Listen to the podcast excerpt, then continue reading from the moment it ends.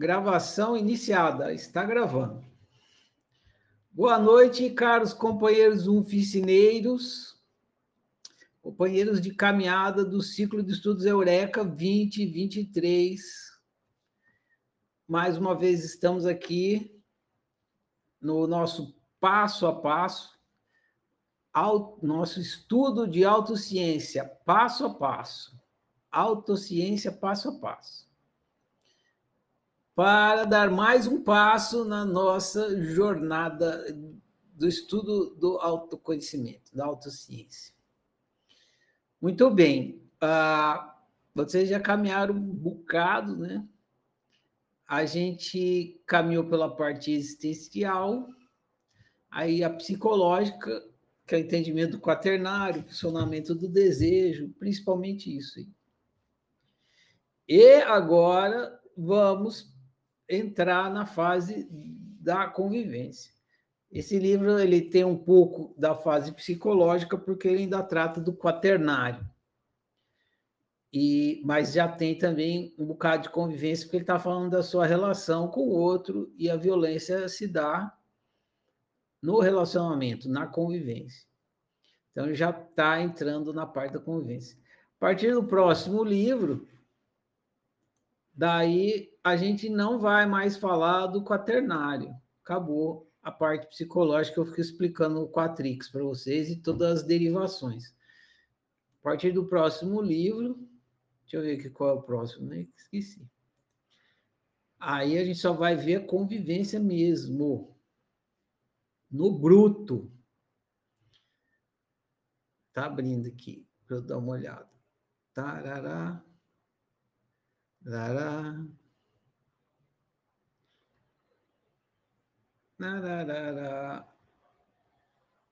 No, pois é, já vai entrar de sola.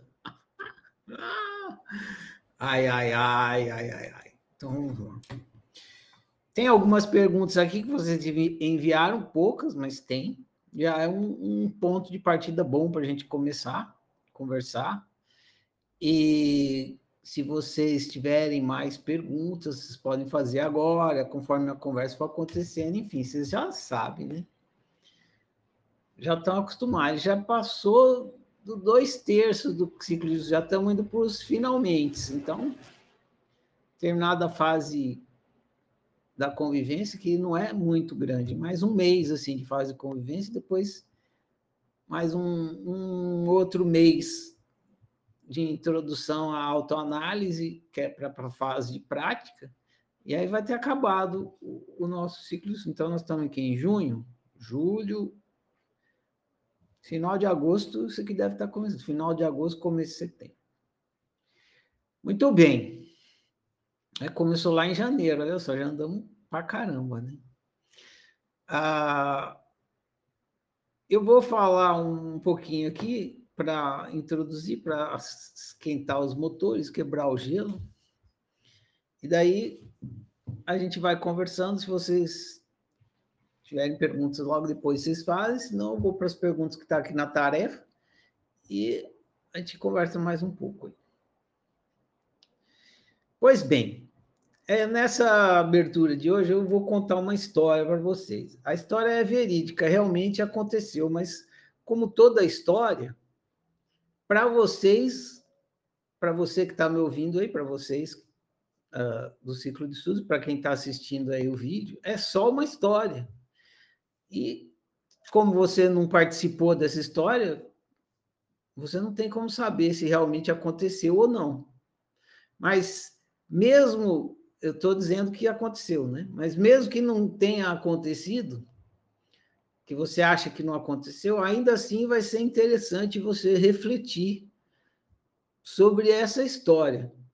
A moral da história é interessante, seja ela factual ou não. É factual, mas para você vai ser só uma ficção, né? Toda história que você lê é ficção.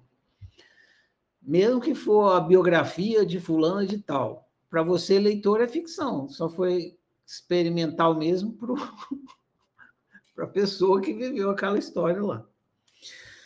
Então, muito bem, eu vou contar para vocês um, um, acontecimento da época que é, eu participava do grupo espiritualista, antes da oficina.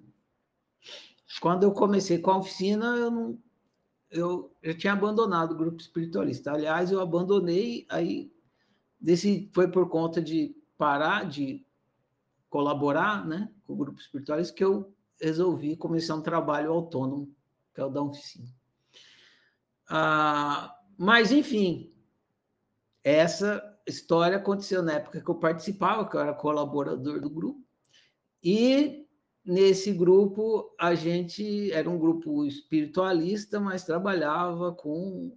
Tinha pessoas lá que eram médiums, e aí eles incorporavam. Não sei se você que está me ouvindo aí tem familiaridade com isso.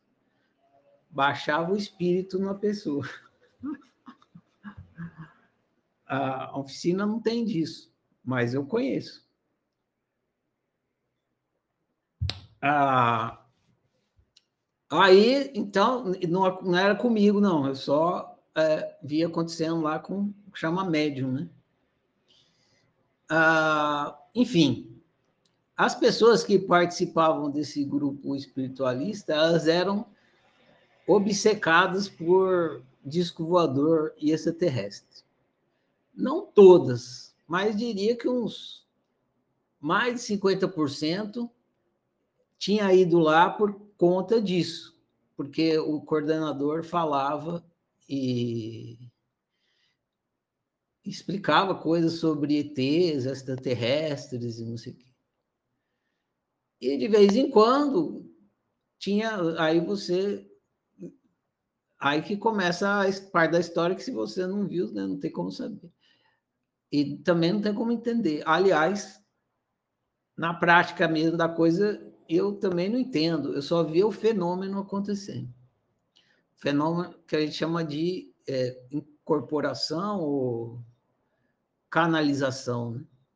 E assim como tem, você pode nesse negócio de incorporação, você pode incorporar um, sei lá, um falecido, um, uma entidade que fica aí meu, vagando pelo espaço e tal, sei lá como é que funciona o trem. Também tem pessoas que incorporam extraterrestres. Pá, baixa o ET na pessoa. É, ou canaliza, enfim. Se você se te interessar esse assunto aí, você você faz sua pesquisa a respeito. Só estou contando a história. E nem estou contando a história por causa disso. Só estou me atendo a ser cuidadoso com isso, porque isso é cheio de tabu, cheio de preconceito e tal. Mas, enfim. Resumo da história é que, assim, baixavam uns ET nos caras lá, de vez em quando, no povo que lá, que recebia os espíritos. E aí, um belo dia, essa que é a parte interessante da história, estava lá um ET, o pessoal conversando com esse ET, todo mundo interessado, porque é, todo mundo lá era aficionado no assunto, tinha ido para lá porque tinha lido alguma coisa que tinha a ver, foi lá pesquisar, ver mais o que, que tinha, queria saber mais, enfim, gostava do assunto extraterrestre.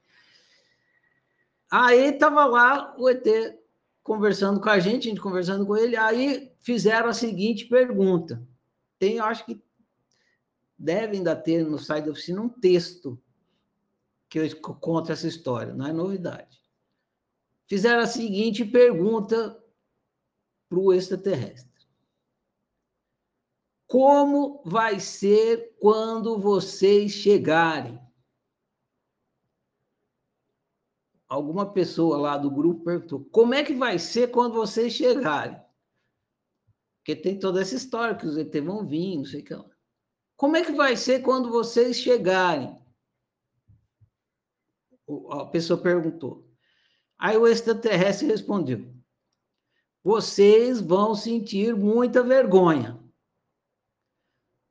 Aí a pessoa que fez a pergunta, de bate pronto, falou: Vergonha de quem? Vergonha de vocês? Vergonha do jeito que vocês vivem? A pessoa perguntou. Aí o ET respondeu: não. Vergonha do jeito que vocês vivem. Aí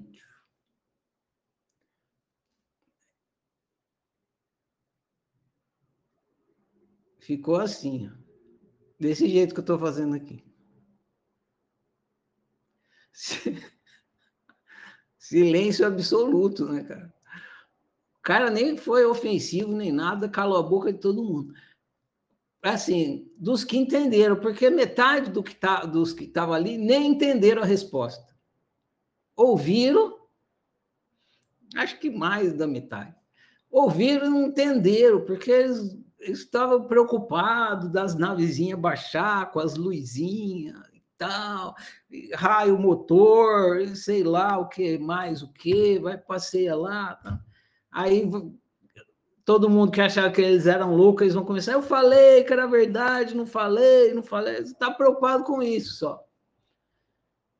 Agora, no que o cara falou, ninguém estava muito interessado, não. O que, que ele falou? Ah, a gente, vocês vão ficar envergonhados. Aí, envergonhado com o quê? Com o jeito que vocês vivem? Ele falou, não, com o jeito que vocês vivem.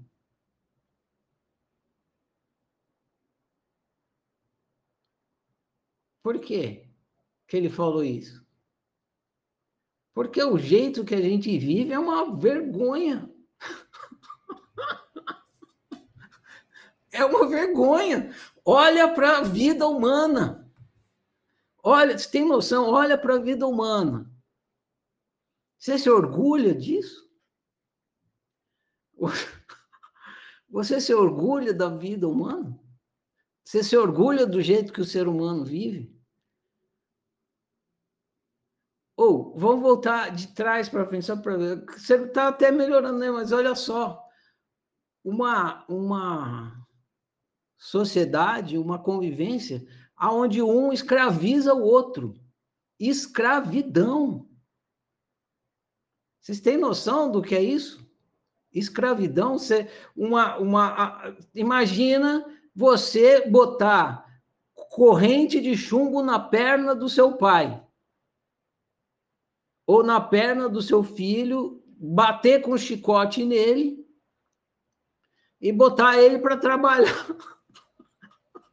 Trabalhar na lavoura dia e noite, aí vai dormir num, sei lá, num, numa casa na senzala, né? Uma casa muito mal construída lá, um, quase um chiqueiro, tudo acorrentado, nem cama tem. É dormir no chão, encostado onde der.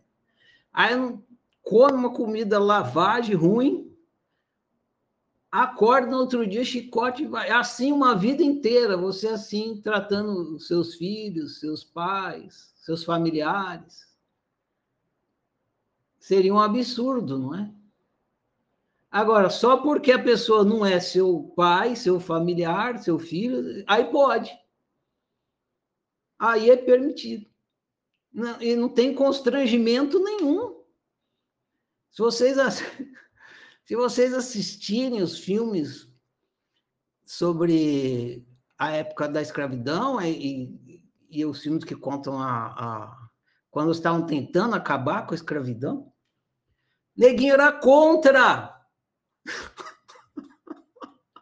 Neguinho era contra acabar com a escravidão. Os caras eram a favor que continuasse. E aí teve guerra nos Estados Unidos, tem uma guerra famosa lá, teve guerra de um lado contra o outro para um queria que a escravidão acabasse, outro queria que continuasse. Que loucura é essa, meu Deus do céu? Que mundo é esse? Onde a sua própria, uma parte da civilização escraviza a outra. Vocês entendem que não faz sentido? Você não faria isso com seu pai, com sua mãe, mas por que você faz com seu vizinho? Essa é a, a civilização humana. Ah, vocês vão ficar com vergonha da, da, do jeito que a gente vive? Não, vocês vão ficar com vergonha do jeito que vocês vivem. Ah, mas não tem mais escravidão. Será? não tem mais com, com corrente de ferro e agora a escravidão acontece de outras maneiras. Tem o, outro dia um filme ganhou o Oscar, qual que é o nome? Filme sul-coreano. Ah, esqueci o nome do filme. Mostrava lá o povo escra uma escravidão econômica, né?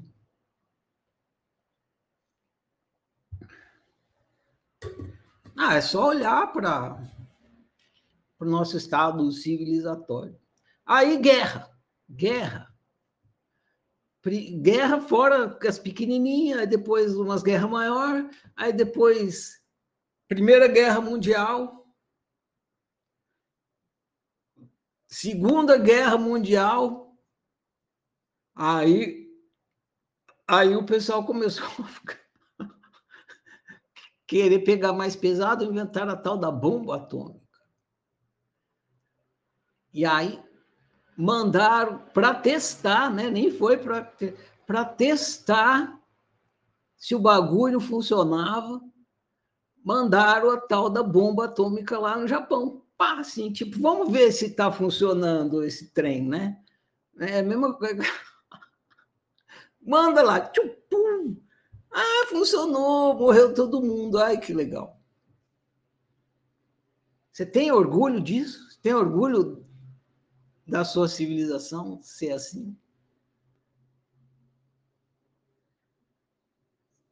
E por aí vai, né? Olha, vamos olhar um pouco para a vida social humana. Que, como, é que, como é que vivem os seres humanos? Eles vivem um explorando o outro, um tentando sacanear o outro, um tentando dominar o outro, um mentindo para o outro, um tentando passar a perna no outro.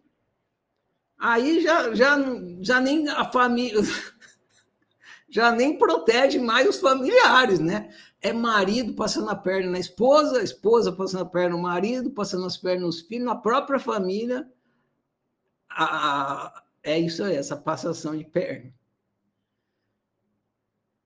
É, e aí, você tem orgulho de, dessa convivência? Desse, desse jeito humano de viver? Só olhar. Né? Olha aí para a vida que acontece, a vida humana ao seu redor, e olha ah, para a sua experiência. E me diz se você tem orgulho disso.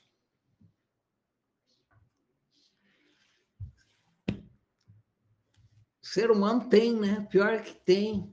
Se orgulha dessa merda. Se orgulha dessa merda, né?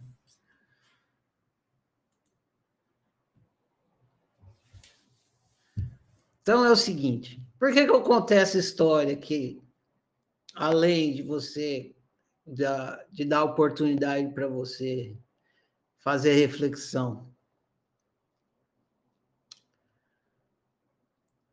Ah, porque a partir de agora é ladeira abaixo.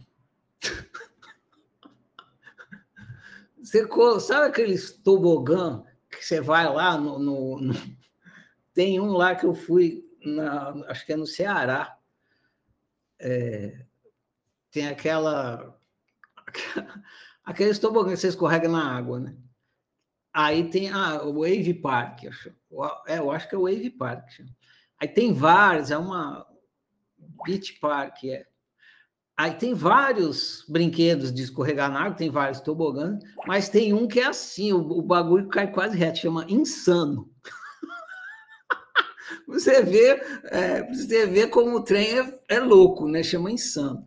É, agora, você, quando você leu o livro Quatrolência, você entrou no insano. Você entrou no insano, não tem mais volta. Porque vai é para baixo, assim, é, quase que é da livre, assim, é ladeira abaixo. Agora, a, você estava esperando para chegar no telhado? Pois é, o telhado é o insano, né? Insano mesmo, a convivência humana é insana, insana. E a gente vai, então, entrar na convivência humana. Ele começou a entrar. E para você ter uma noção, se você leu o livro Quatrolência e não se sentiu constrangido e envergonhado, você não entendeu nada. Não entendeu nada, zero. Não entendeu porra nenhuma. Vai lá e lê de novo. Você tem que terminar o livro deprimido. Você tem que terminar o livro com vontade de querer pular da janela de, de, de constrangimento e vergonha. Porque você é parte integrante dessa merda. Você executa tudo que o livro está falando ali. Você constrói a coisa que você reclama. Tem que ficar envergonhado. E você, em pequena escala, você faz tudo o que todo mundo faz em pequena, média ou grande escala. Você fala mal dos ditadores do mundo. Não! Que o nazismo é uma bosta, não sei o quê. Mas você é nazista com seu filho. Você é nazista com seu marido, com a sua esposa. Você é nazista no seu trabalho. É ditador igual. Como é que chama lá? O cara, ele queria raça ariana, tinha um nome para aquilo lá, esqueci o termo. Aquilo lá nada mais é que a uniformidade. Esqueci o termo lá, técnico histórico. Ah, veio na cabeça fugiu de novo. Mas quer dizer assim que só uma raça predomina, e também é só um critério de valor que predomina. E o que, que é isso? É uniformidade. Querer impor o seu gabarito ao outro. Mesmo que esse outro for só um outro ali que está do seu lado, você está sendo nazista igual qualquer nazista. Você está sendo excludente igual o nazismo foi excludente. Aí você ah, enche a boca para falar mal dos tiranos da história humana. É, fulano de tal, filho da puta, não sei o quê não sei o que lá, é um desgraçado, não sei o que, matou não sei quantos, esquarteja. Mãe, você esquarteja as unicidades dos outros igualmente. Você, você tortura a unicidade dos outros igualmente. Você tem que ler o livro e ficar deprimido. Se você não ficou deprimido, você não entendeu nada. volta lá e lê de novo. Fica deprimido. Ficar deprimido é bom, é sinal que você tem vergonha na cara. Se você não tiver vergonha na cara, você não vai mudar. Você vai continuar fazendo a mesma bosta. Ah, mas eu não vim na oficina para isso. Então continua fazendo a mesma bosta. Sai daqui e vai fazer a mesma bosta de sempre. Ah, eu vim aqui porque eu quero viver bem. Mas viver é conviver. Se você não souber conviver bem, você não vai viver bem. Então você tem que sair dessa bosta de convivência se você quiser viver bem. Então tem que ter, tem que ficar envergonhado. Envergonhado de quê? De ser um colaborador, um contribuinte da violência. É isso que você é. Você é um contribuinte da violência. Você contribui para a violência coletiva da civilização humana. Você é um colaborador. A única diferença entre antes e agora é que antes você não sabia, agora você sabe. Agora você sabe com requintes de detalhe. Você acha, ah, eu não bato em ninguém, eu não sou violento. Ah, tá, né? Com violência não é só bater. E, e olha só, você não bate assim, mas que tem vontade, tem, né? só não bate, porque senão aí a polícia vai ser violenta com você, vai te prender, vai te repreender. Então, tem que, se que, ah, eu quero, só quero viver bem, eu só quero ser feliz. Mas viver bem é conviver, viver é conviver. Então, viver bem é conviver bem. Você precisa ficar consciente das coisas que você faz que levam você a viver mal, que é conviver mal. Conviver praticando a violência não vai fazer você viver bem. Você não vai conseguir ser feliz se você for um praticante da violência.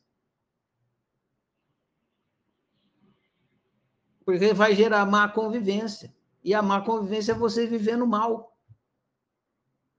Então é preciso despertar a consciência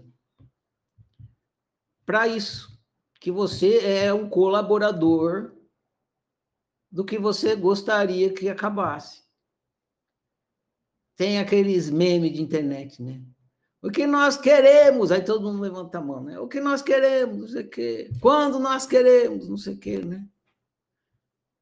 Quem quer que a violência acabe? Todo mundo levanta a mão. Quem quer parar de ser violento?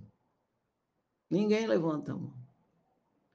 Então não adianta você querer que a violência acabe se você não deixar, abdicar, desistir do da violência. Tem que começar por você. Tem uma música famosa, a começar por mim, começar por mim. Começar por você. Se você quer um mundo sem violência, tem que começar por você. Você tem que ser o primeiro a praticar o respeito.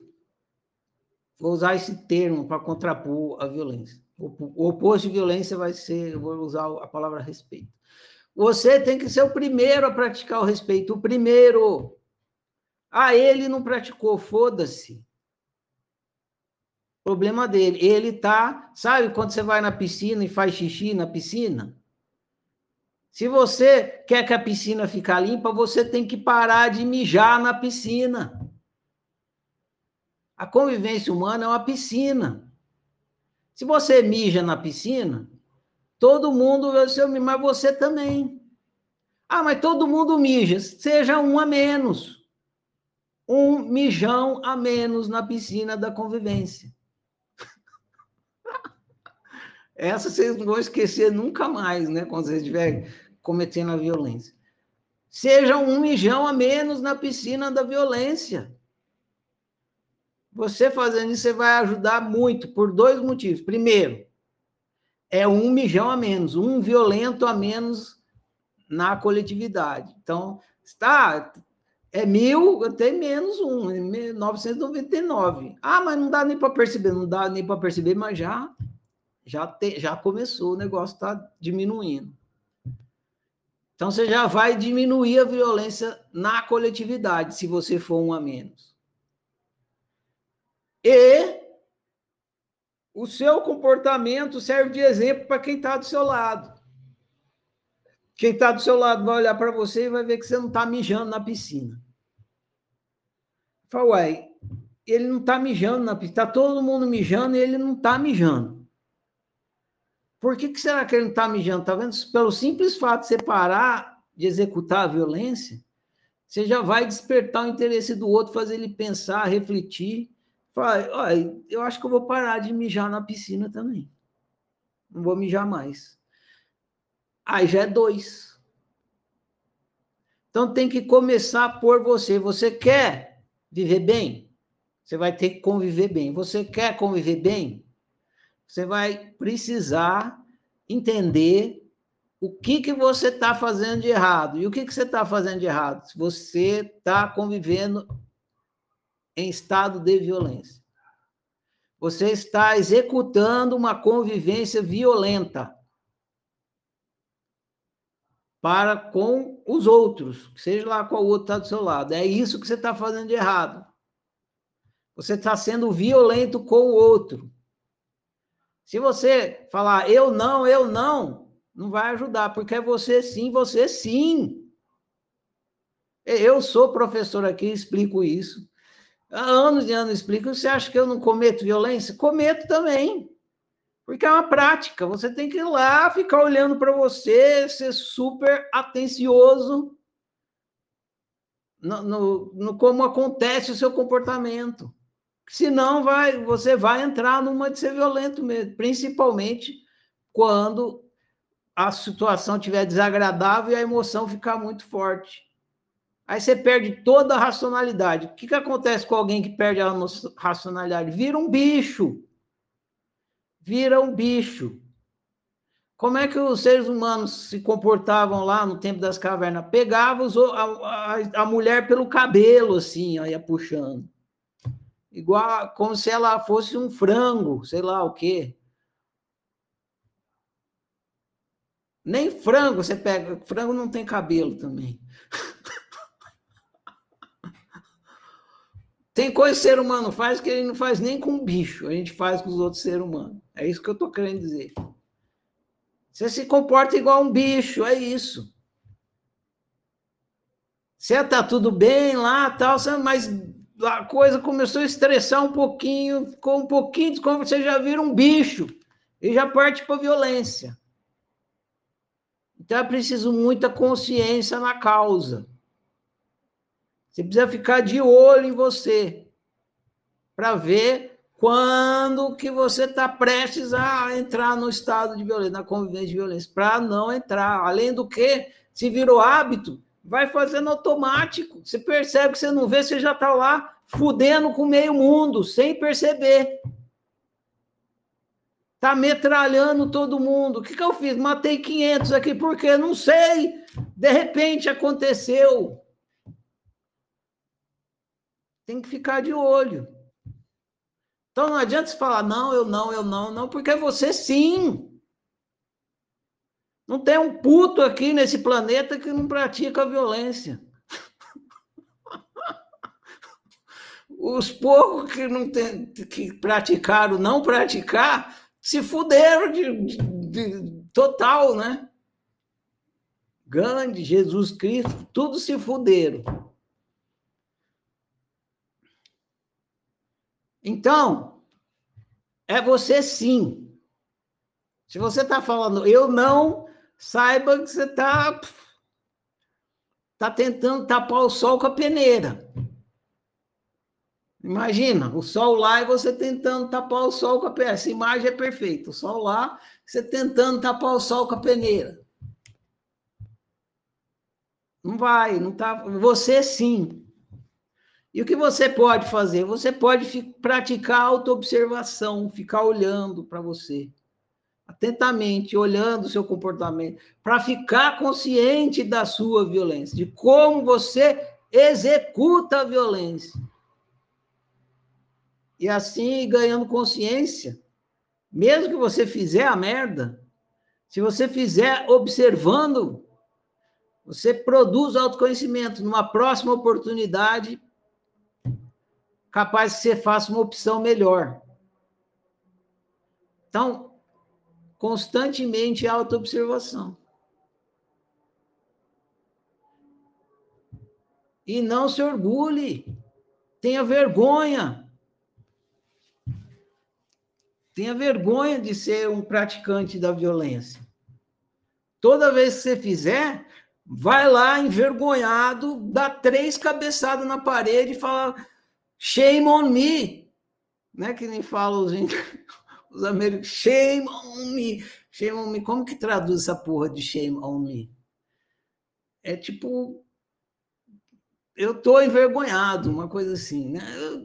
Que vergonha, olha que merda que eu tô fazendo. Shame on me, vai lá, três cabeçadas na parede. Não vai sobrar cabeça, né?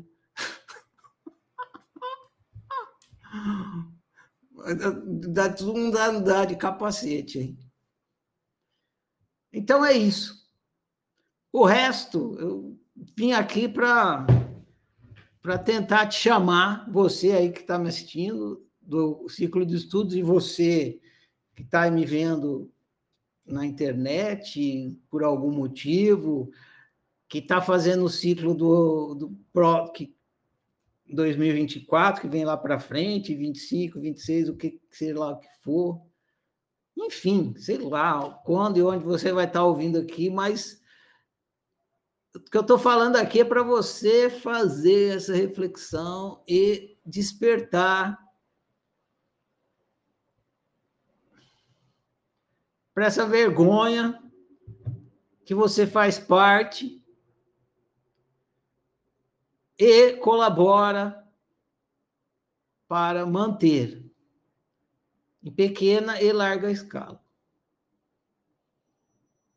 Você se orgulha disso? Não se orgulhe. Agora, se você se orgulha, haverá o dia, igual eu contei na história lá, que você irá se envergonhar. Você vai olhar e falar: não acredito que eu vivi assim. Então tá. Se alguém tiver alguma pergunta, quiser falar alguma coisa, vou até, vou até botar o fone de ouvido aqui. É agora. E tem as perguntas ali também. Deixa eu botar o fone, Iracira, a gente já conversa. Que aí não vai dar reverberação. Eco e tal.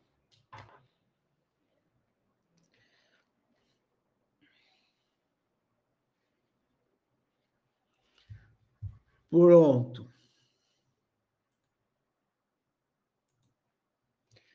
Tá liberado, Iracira. Oi, Ferrari, tudo bom? Voltou da roça para levar um esporro desse, né, Iracina? Então, já pensou? Tá me ouvindo bem? Estou te ouvindo bem. Tá bom.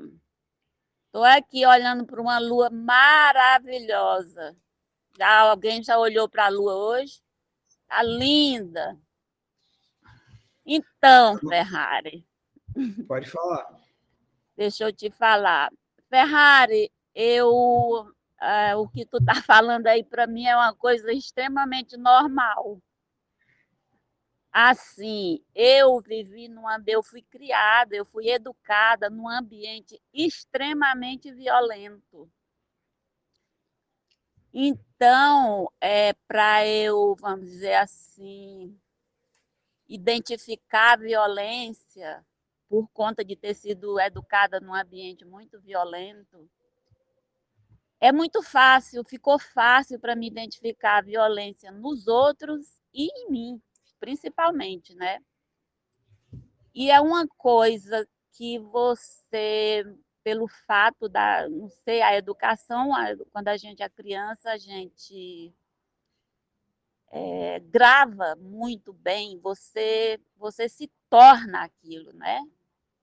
Você é aquilo, você é a violência. Você não, você não conhece a violência, você é a violência, porque você foi educado assim. Então, é, hoje, já, agora hoje, já com meus 63 anos, a gente vem, vamos dizer assim, conhecendo as nuances da violência nos outros e na gente mesmo. Fica, é, não sei se, se eu não aconselho ninguém a, a, a, a nascer a nascer num ambiente assim para poder conhecer a violência não é muito hard. Mas é, hoje em dia eu me pe assim, eu me pego fazendo coisas que eu fico pensando como é que a gente faz isso e não vê, porque no momento, até que hoje em dia já dá para no momento da violência você identificar que você está sendo violento. De, né, devido ao tempo de, de você conviver, de você tá se olhando, tá procurando se conhecer, esse babado todo aí que a gente vem fazendo durante a vida toda. Então, só que depois que você passa por isso tudo, que você consegue ver a violência, que você consegue identificar a violência, as nuances da violência, e que todo mundo é violento, as pessoas violentam é, umas às outras numa normalidade, é, porque não sabe, não tem como, não, é muito difícil você saber que você está violentando outra pessoa, porque você não é, é difícil você saber. É assim, eu falo do mais insignificante, é, do mais pequeno, da mais pequena violência até a, aquela é, gritante, né? Aquela violência é, inaceitável. Mas a gente é, se violenta uns aos outros o dia inteiro. Mas, assim, com o tempo a gente vai aprendendo a, a não violentar tanto a outra pessoa, a ouvir mais, a ficar mais em silêncio, até você omitir uma opinião, até você entender o, como é que aquela pessoa é, qual é a, né, dentro dos nossos limites de, de entendimento, da, da própria unicidade, na, da unicidade da outra pessoa, né, da individualidade de cada um. Mas é, a gente vê o seguinte, depois de você observar tudo isso, de viver tudo isso, né, que a violência que eu passei na, na minha infância, na minha juventude, na minha fase adulta, o maior violentado é você, é a gente mesmo. A gente se violenta muito também. A gente violenta o outro, a gente se violenta. E é, tem que aprender, né? A, a gente tem que realmente tem que se conhecer, tem que é, ter jogo de cintura, tem que se conhecer e ter jogo de cintura e pagar o preço de ser a pessoa, de ser verdadeiro, de ser é, de ser autêntico, né? Porque senão não dá certo, não. Você não consegue se conhecer se você for falso com você mesmo, não. Então, no frigir dos ovos, né, como diz, ou, ou seja, em última instância, a violência é contra a gente mesmo. A gente violenta o outro, mas a gente está violentando, em primeiro lugar, a gente mesmo. Sabe, Ferrari? É por aí, Ferrari. É isso.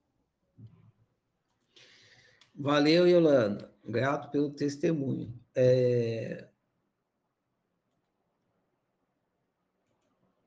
Quando vocês chegam na fase de prática, os, os calouros que chegam na fase de prática.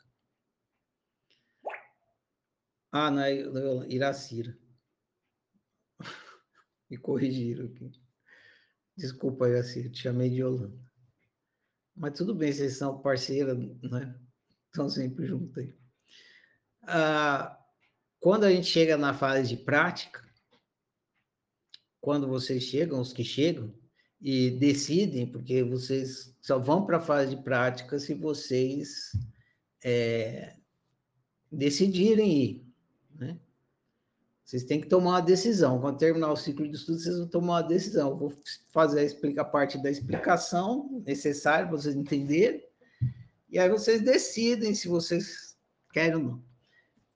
Quando vocês decidem, aí tem uma prática logo no começo, que vocês contam a história de vida de vocês, um para os outros.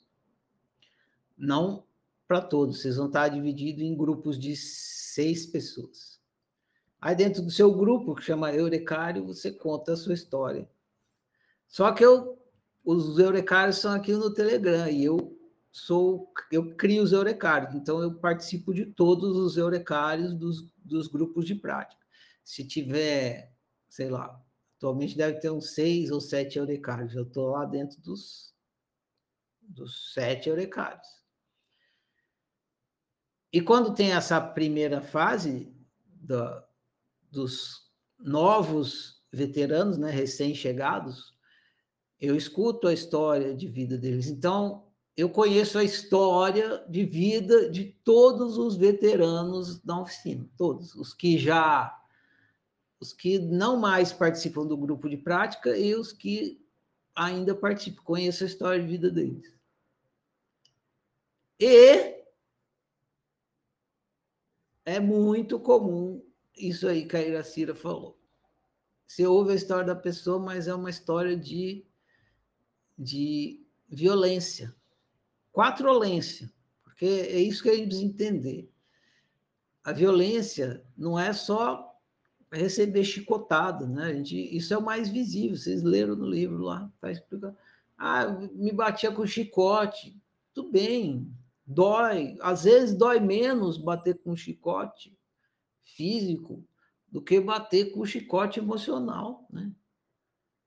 Tem muita gente aí que sofre demais por conta de é, violência afetiva. E então, é muitas histórias, sim, muitas e muitas e muitas.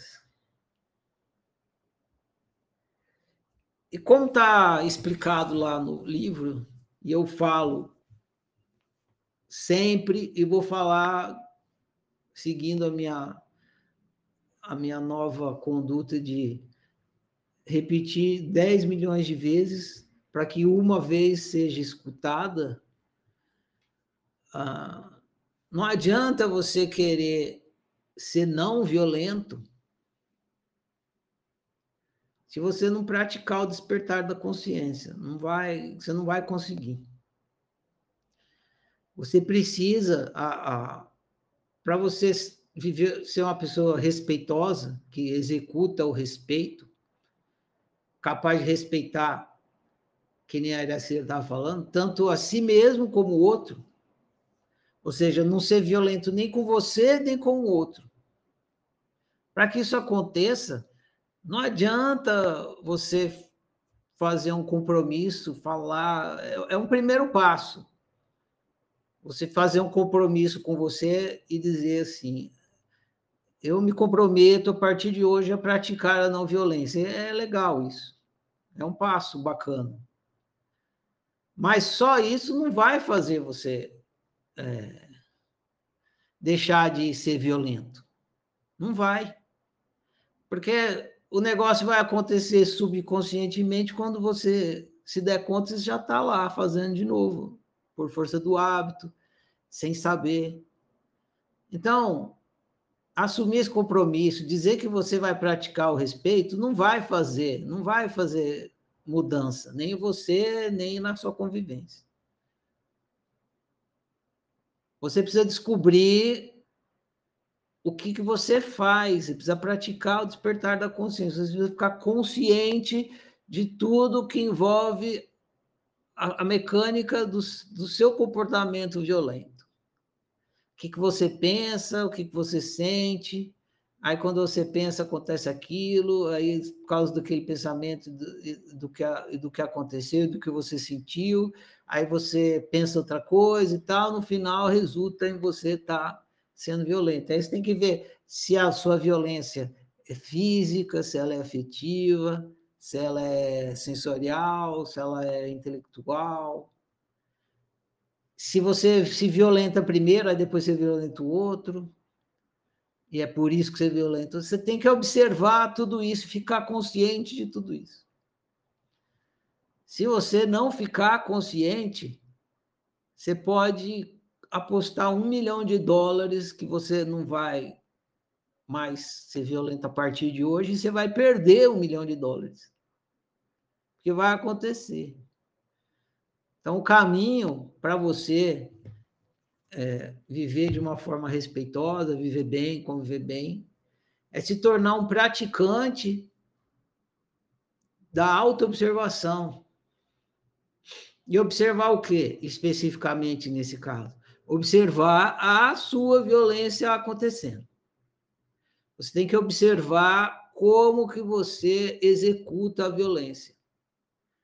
Mentalmente aqui, porque às vezes você não tortura os outros, nem bate nos outros lá, do lado de fora, mas aqui dentro da sua cabeça acontece tudo igualzinho. Você faz, vai para a realidade simulada, leva a pessoa para um quarto de torturas e vai lá, espeta ele, estrangula, enfia cabeça, ponta cabeça na água, igualzinho se fosse uma. se fosse uma coisa física. E a mesma coisa você faz com a sua unicidade, que nem ele está falando. Só que a violência consigo mesmo, é, que é a autonegação, a gente vai estudar mais para frente, nos outros, com mais profundidade nos outros, nos outros passos. Mas sim, é as duas coisas. A gente executa as duas violências, com o outro, consigo mesmo.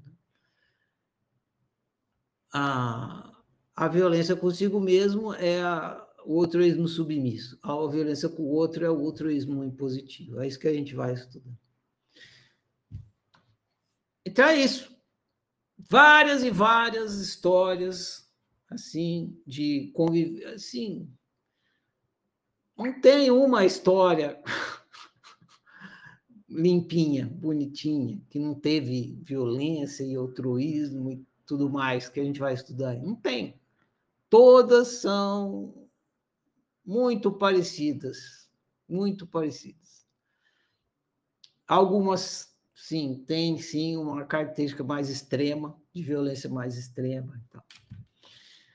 Mas todas têm. E é interessante, já que eu entrei no tema, só para falar, é interessante ter acesso às histórias de várias pessoas, em vários sentidos, mas uma das coisas que, que é bem interessante, principalmente para mim, por causa do meu trabalho, é ver como os padrões se repetem. Você olha e fala, mas todo mundo cai no mesmo padrãozinho. né? Não, parece que tem um script que todo mundo vai lá e segue aquela merda e faz a mesma bosta toda vez. Então... Bom, é isso. Ainda quer falar, Jaciane?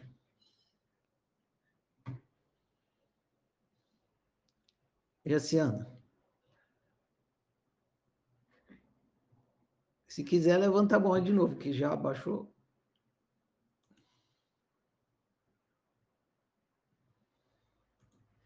Então tá. Então vamos aqui para as perguntas da tarefa.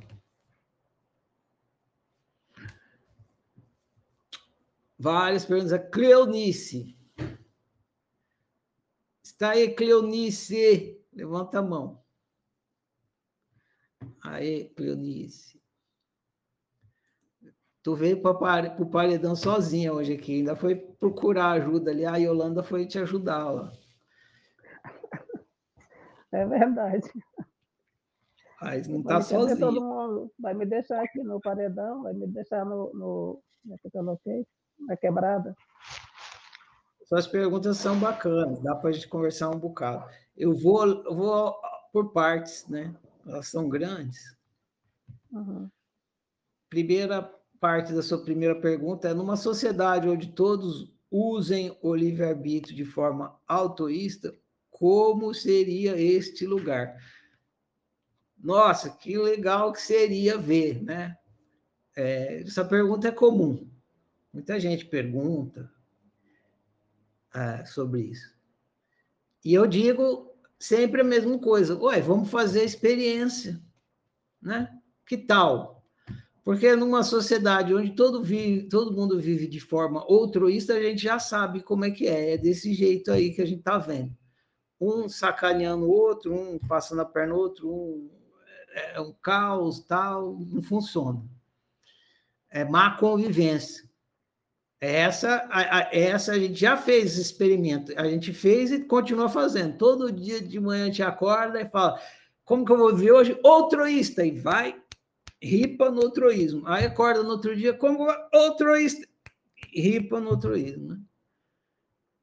Agora, e se um dia a gente acordar e falar, oh, vamos fazer uma experiência, já, do altruísmo já sabe no que, que vai dar. Dá nesse trem aí ruim que a gente vive. Que tal se hoje, só por, sei lá, um dia, uma semana, se uma semana for muito, um dia, vai, um dia, um dia da, da história humana, um dia, vamos viver autoísta para ver o que, que acontece? Só para ver o que acontece. Amanhã a gente volta para o altruísmo. É isso. Né? Como é que seria? Se a gente fizer o teste, a gente vai ver. Se a gente deixar assim para amanhã, falar que não, achar que outro não é, jamais saberemos. Jamais saberemos. Nunca teremos essa experiência. Respondi essa parte da sua pergunta? Sim, que pena, né? A gente nunca vai ter essa experiência. Eu também acho uma pena. Me parece que seríamos, to que seríamos todos egoístas e mesmo sabendo. Ó, a gente já é egoísta. Essa eu vou parar por aqui. Ó. Me parece que seríamos todos egoístas. Tem um equívoco de raciocínio aí. Você está é, supondo nessa afirmação que uma pessoa que é autoísta é egoísta, e se ela não é autoísta, ela não é egoísta. Não. Tanto o ser humano ele é egoísta sempre, não é opcional. O outroísmo é uma forma de egoísmo e o autoísmo também é uma forma de egoísmo, só que é uma forma diferente. O outroísmo é quando você é egoísta, é, colocando no outro a responsabilidade de realização do seu desejo. Isso faz com que você viva mal quando você é um egoísta ou troísta. Faz com que você viva mal e conviva mal. O autoísta, ele também é egoísta, só que ele não projeta no outro, não atribui ao outro a responsabilidade de realização do desejo, do próprio desejo. Ele assume a responsabilidade. Isso gera bem viver e boa convivência. Então, não tem como o ser humano não ser egoísta, ele sempre é egoísta. Isso não é opcional. O que é opcional é se ele vai ser um egoísta autoísta ou altruísta. Aí ele decide. Aí é uma opção. E no altruísmo, no egoísmo altruísta, ah, vai gerar uma convivência. Então, é por isso que não é recomendado viver de forma altruísta, mas é per... pode, ué, tanto pode que é o que todo mundo faz todo dia. cada um realizando seu desejo. Será que não iríamos nos matar?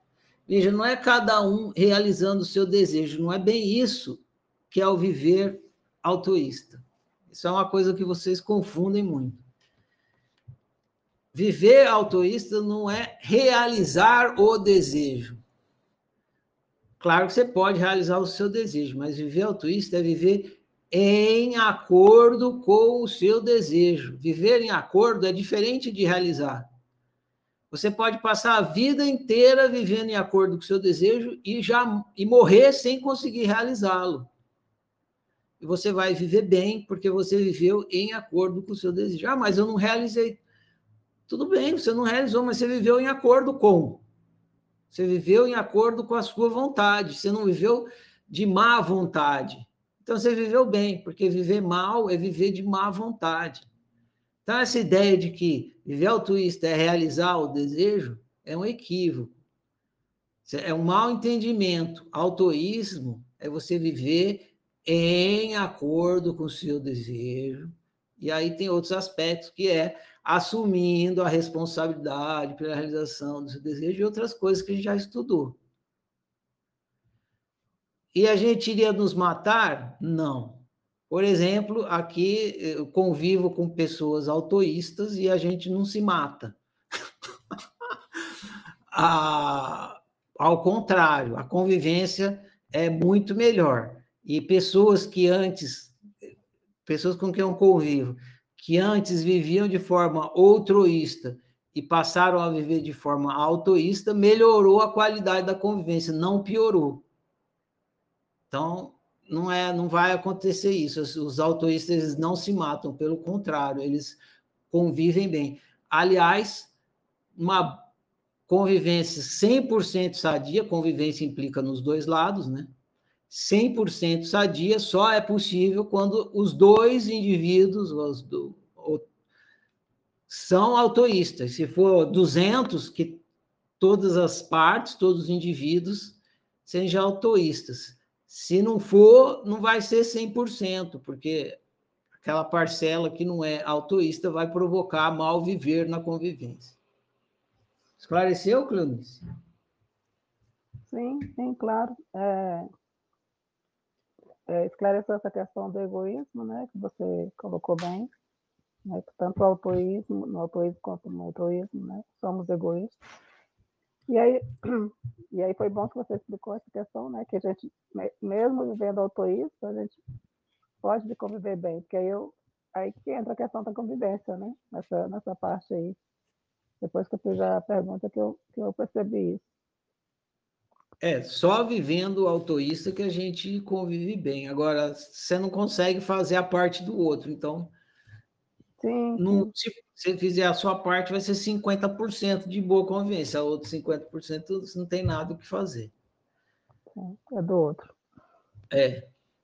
E se for um grupo de 200 pessoas, 100 pessoas, e você está sendo autoísta, você está colaborando com 1%, porque os outros 99% não dependem de você.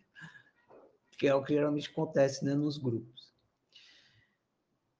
Então, vou para a próxima pergunta. Beleza? Beleza, obrigada, Pedro. Sua próxima pergunta é assim: se, res, se respeito minha unicidade e a do outro, e o outro também respeita a unicidade dele e a minha, como vai se dar essa convivência? De forma excelente. A melhor dos mundos é isso. Você respeita a sua necessidade e a do outro, o outro respeita a dele e a sua. Maravilha, é o, é o paraíso na convivência, não tem nada melhor do que isso. Exemplo, o outro quer ir à pizzaria às 20 horas, mas eu não posso e não quero nesse horário. Ele vai à pizzaria às 20 sozinho e eu vou comer a pizza mais tarde sozinha. Pode ser?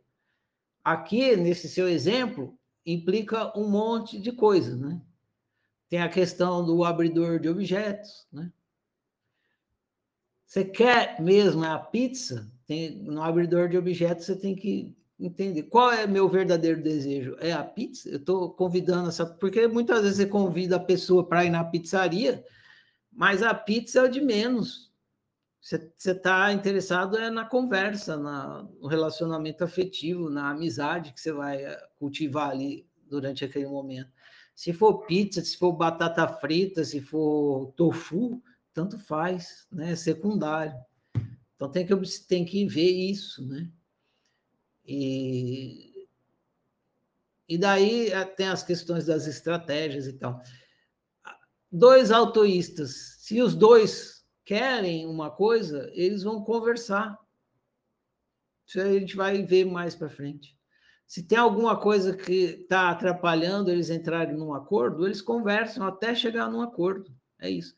Quando você pega dois outroístas que não tenha, que não estão não está disposto a conversar, outroísta é assim, não sei, não quero saber, tenho raiva de quem sabe. Ou seja, o cara está fechado, ele não tem diálogo. Ou é do jeito dele, ou foda-se, ou não é. Ou é do jeito dele, ou ele solta bomba em Hiroshima. Solta bomba em cima de você. É do meu jeito, acabou, pronto. Ah, o outro outroísta é a mesma coisa.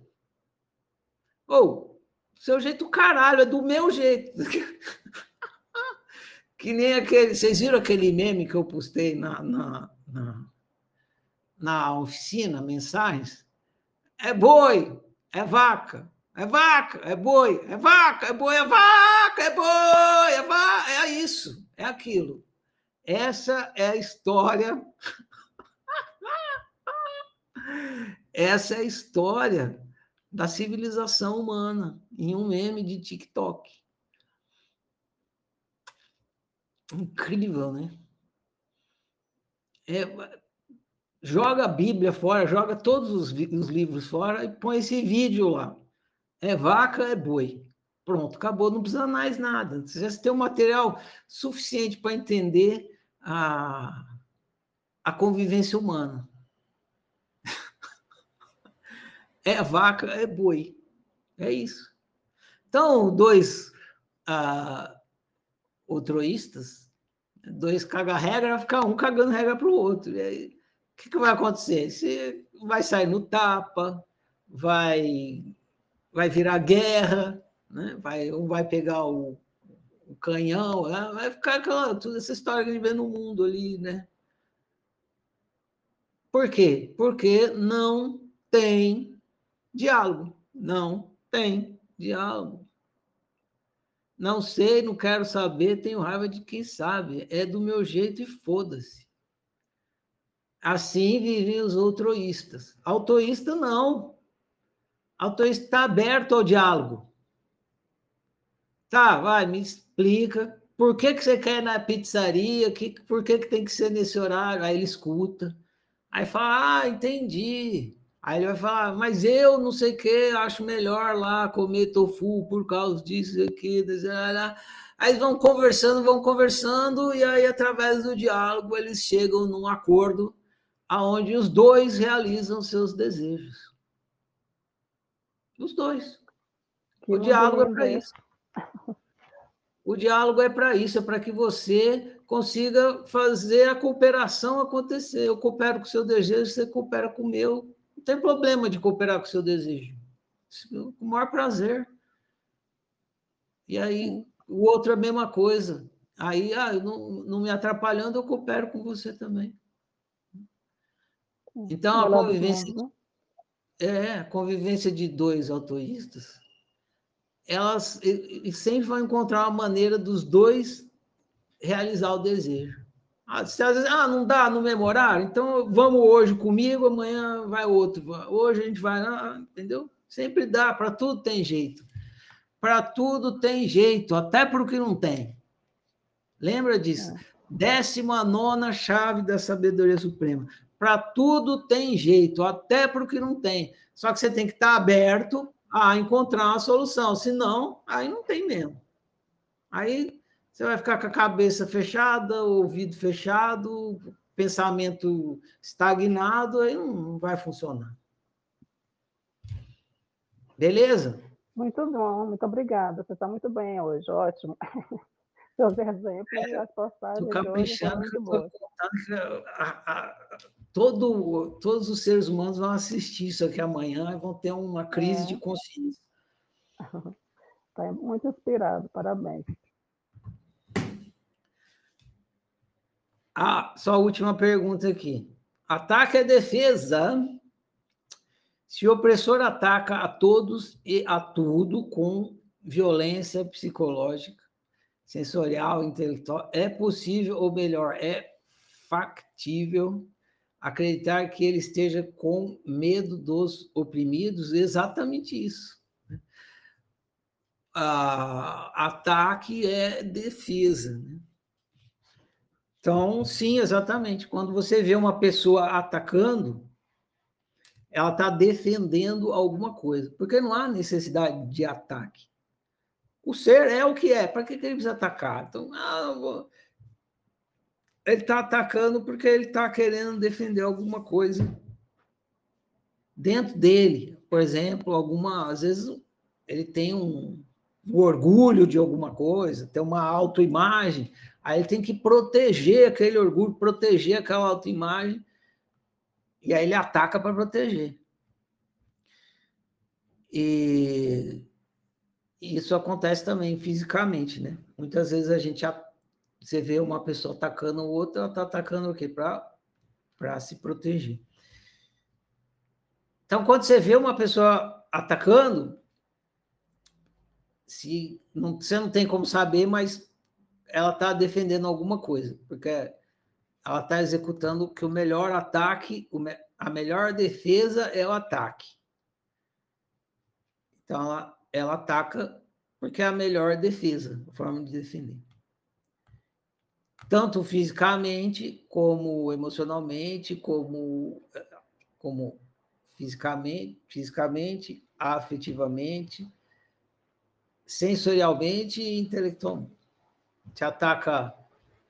Vou falar então para você. Você ataca a integridade do outro, você ataca o prazer do outro, ou você ataca o valoroso do outro, ou você ataca a verdade do outro. Tudo para proteger o seu, a sua verdade, o seu valor, o seu prazer e a sua, o seu bem-estar. Quando você está atacando, que aí é o melhor, aí é possível você observar e descobrir efetivamente. Quando o outro está, você, você supõe, né, você fala, o que, que será que ele está querendo proteger? Você não sabe. Agora, quando você está atacando, aí faça a pergunta: por que eu estou atacando o outro? O que eu estou tentando defender em mim? E aí você vai descobrir. Você está atacando porque você está querendo defender alguma coisa. E a hora que você perceber que você não precisa defender as coisas que são você, que é você, você não precisa defender. O que é verdade para você, você não precisa defender. É verdade para você. O que é importante para você, você não precisa defender. É importante para você. Você não precisa provar para ninguém que aquilo tem importância. Não precisa enfiar sua importância na goela de ninguém. O que é prazeroso para você é.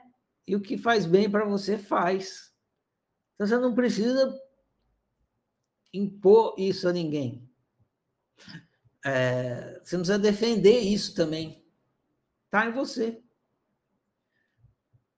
É, então, mas se você está executando a violência como forma de defesa, faça a pergunta. Aí você vai descobrir, vai perceber como é desnecessário, como é tolo, e vai parar. É isso. Sim, legal. Entendi. É, com relação a essa parte do, do opressor, né? É muito louco você pensar que a pessoa, às vezes, é autoritária, né? Agressiva, truculenta, é, o manda-chuva. E várias pessoas né, acabam se meio que se curvando, né? Ou calando, não sei. E aí, quando você percebe que, na verdade, ele está querendo né, se proteger, é, é muito louco, mas é isso mesmo, né? Que você explicou. É legal. É, se a pessoa for assim, tem que olhar para a situação. Você pode denunciar, tipo assim, oh, você está me atacando por quê? Você está querendo defender o quê?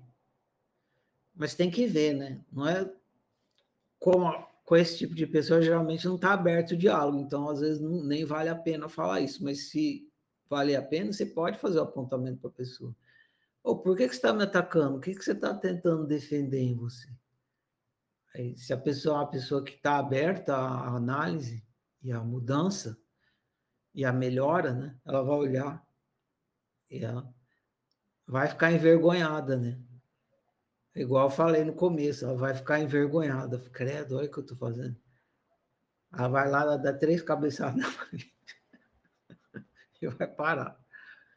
Você ajudou a pessoa. Mas tem que ver. Cada caso é um caso. Tá bom, tá. Obrigada. Disponha. Agradeço igualmente as perguntas.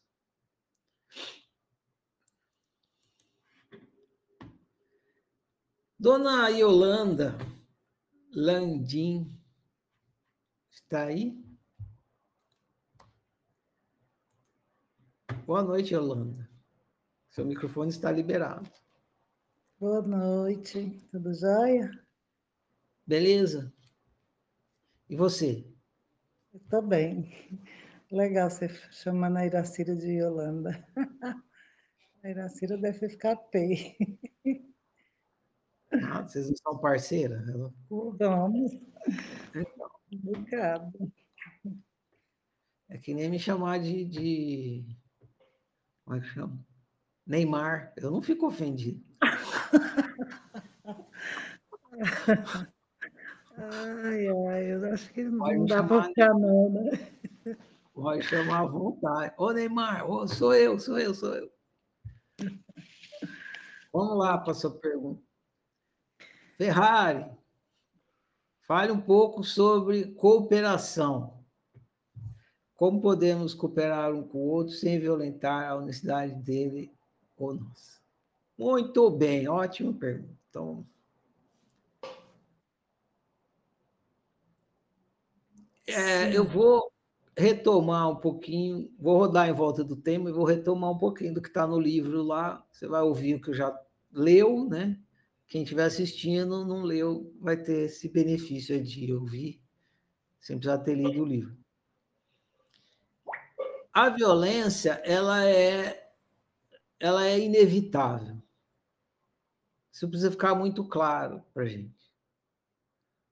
Ah, eu não quero ser violento, eu quero praticar não violência, eu praticar. Ainda assim, é inevitável. Você vai ser violento. Por quê? Porque a sua consciência é separada da consciência do outro. Você é uma consciência, o outro é outra consciência. Só você tem acesso à sua experiência, ninguém mais. A sua experiência é exclusividade sua. E assim como a sua experiência é exclusividade sua, só você experimenta o que você experimenta, ninguém mais no universo experimenta o que você experimenta.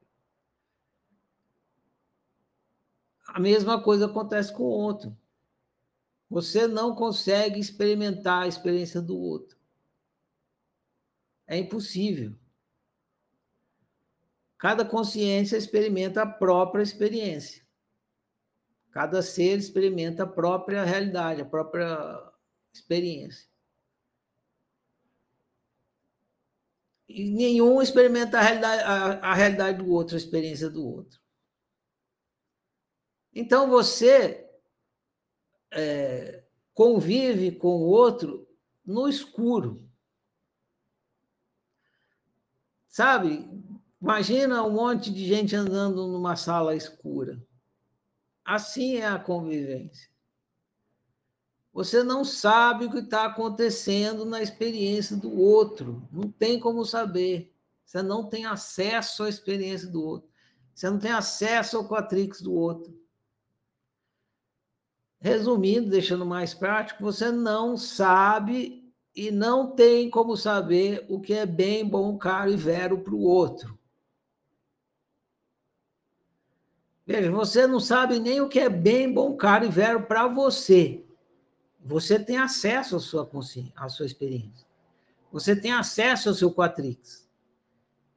Só que você não sabe o que é bem, bom, caro e velho para você, porque você ignora, você nunca observou isso, você não pratica autociência e não, não tem autoconhecimento sobre isso, sobre o seu quaternário, sobre as suas quatro dimensões. É possível você ter, mas mesmo sendo possível, você não tem. Agora, no caso do outro, é impossível. É impossível, você não acessa o quaternário do outro. Então, é impossível você saber o que é bem, bom, caro e vero para o outro.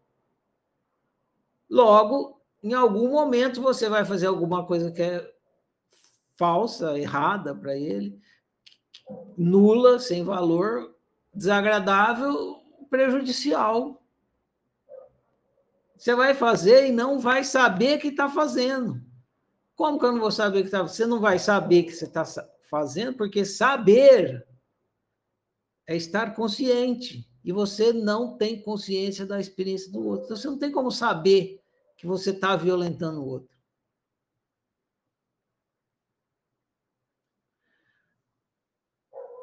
Diretamente não tem. Sim, através da experiência.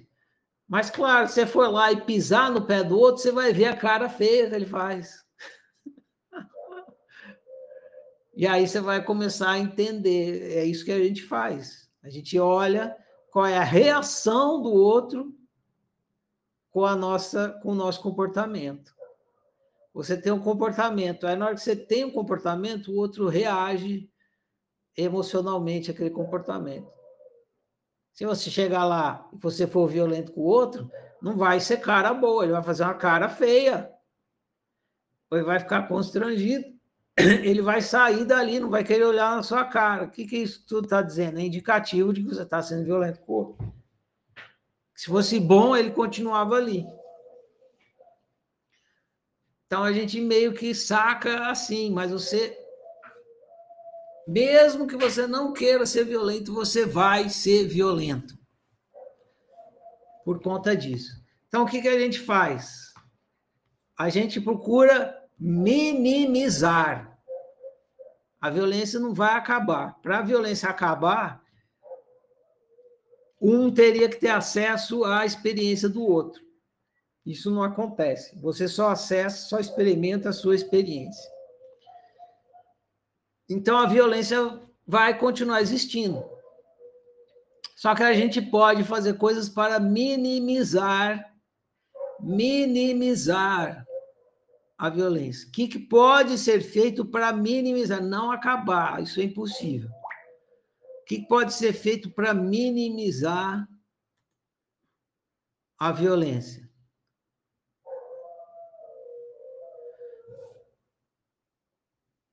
A gente pode e deve usar a comunicação.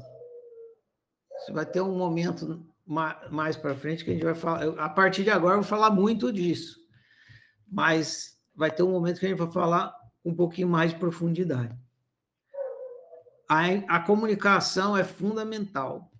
É, a comunicação é ruim, é ruidosa, é problemática. Se fala uma coisa, a pessoa entende outra. Comunicação é ruim. É ruim com, com comunicação é ruim, mas sem comunicação é muito pior. Então, ruim com comunicação, pior sem. Esse é um banner da oficina. Então, o que a gente deve fazer para minimizar a violência, minimizar, é colocar em prática a comunicação. E a primeira coisa para colocar em prática a comunicação é estar disposto. Porque não é, ah, eu vou colocar a comunicação em prática. Aí o que você faz? Aí você chega, colocar a comunicação em prática com meu filho. Aí você chega lá e descasca o sermão da montanha em cima do seu filho. Isso aí não é comunicação.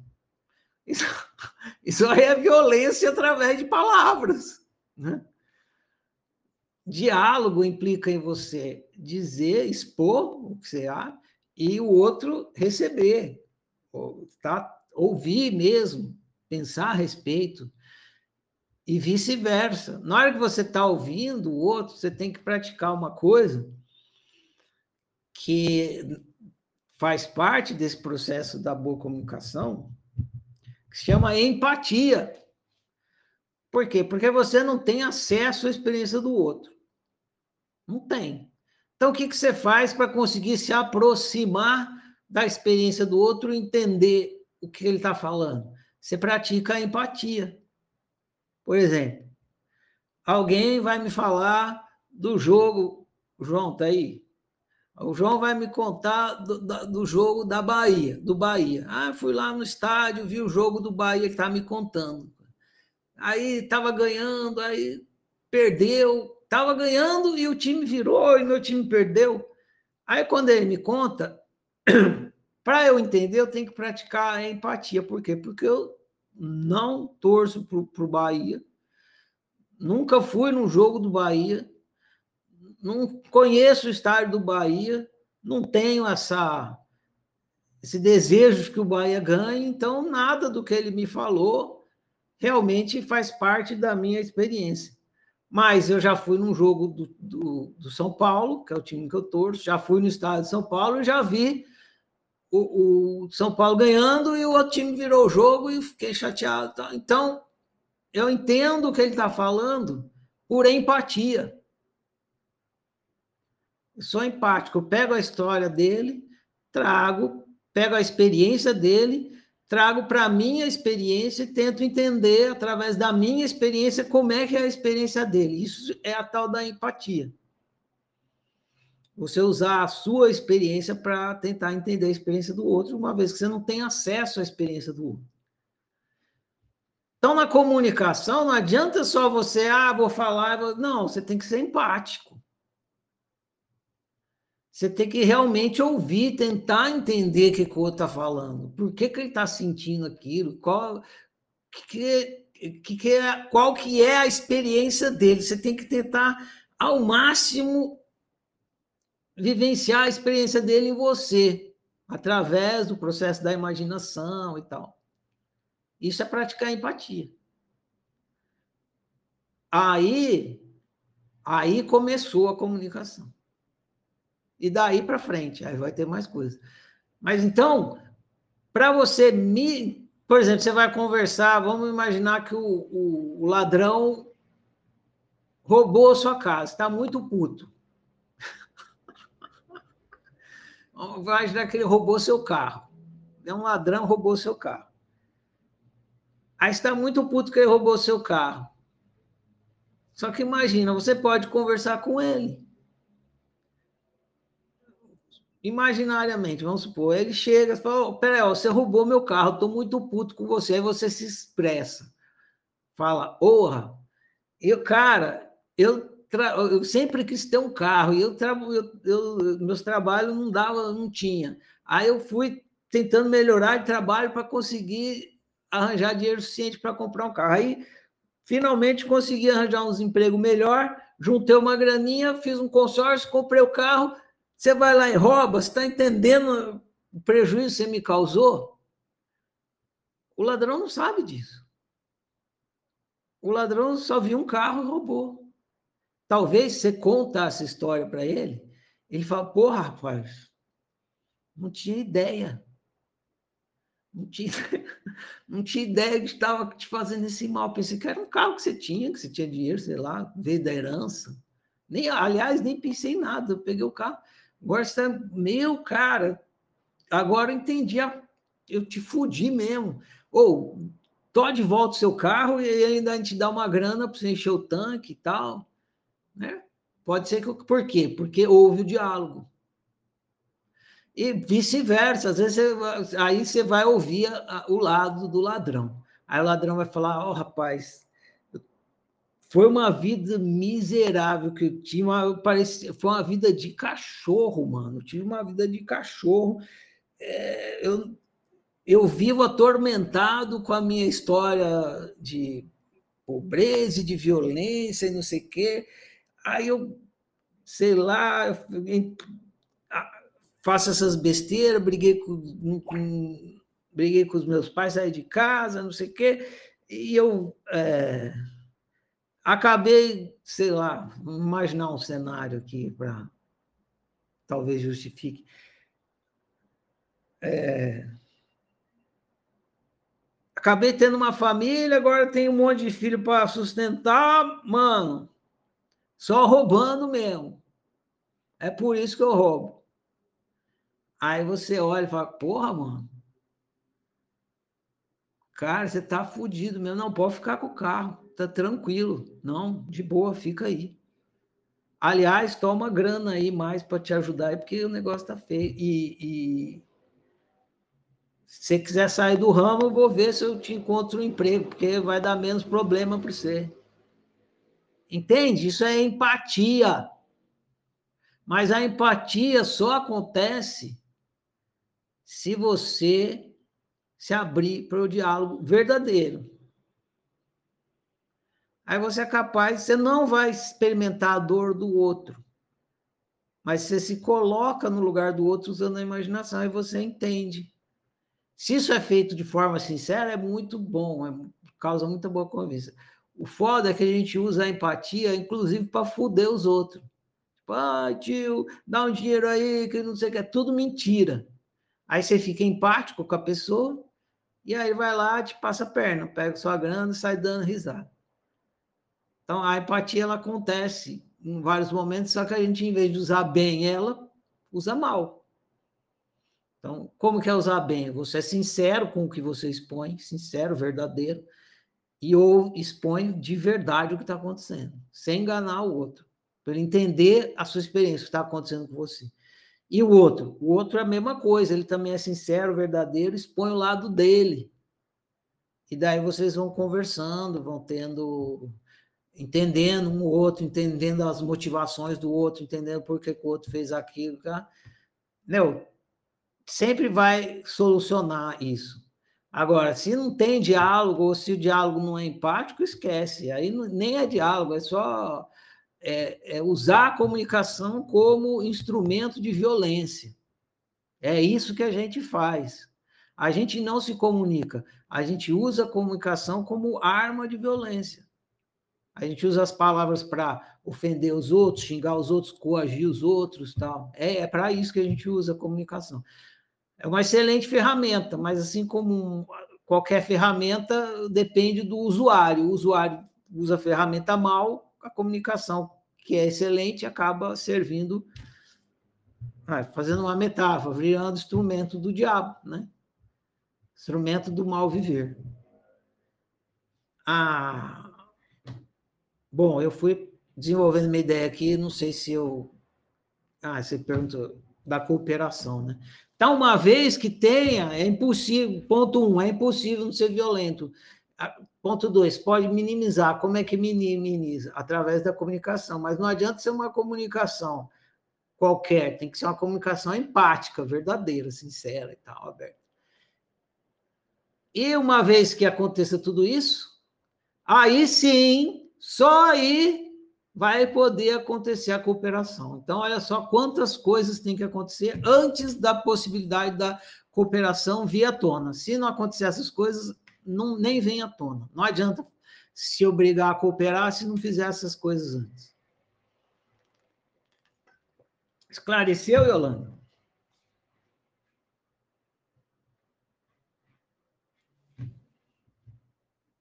Yolanda, esclareceu?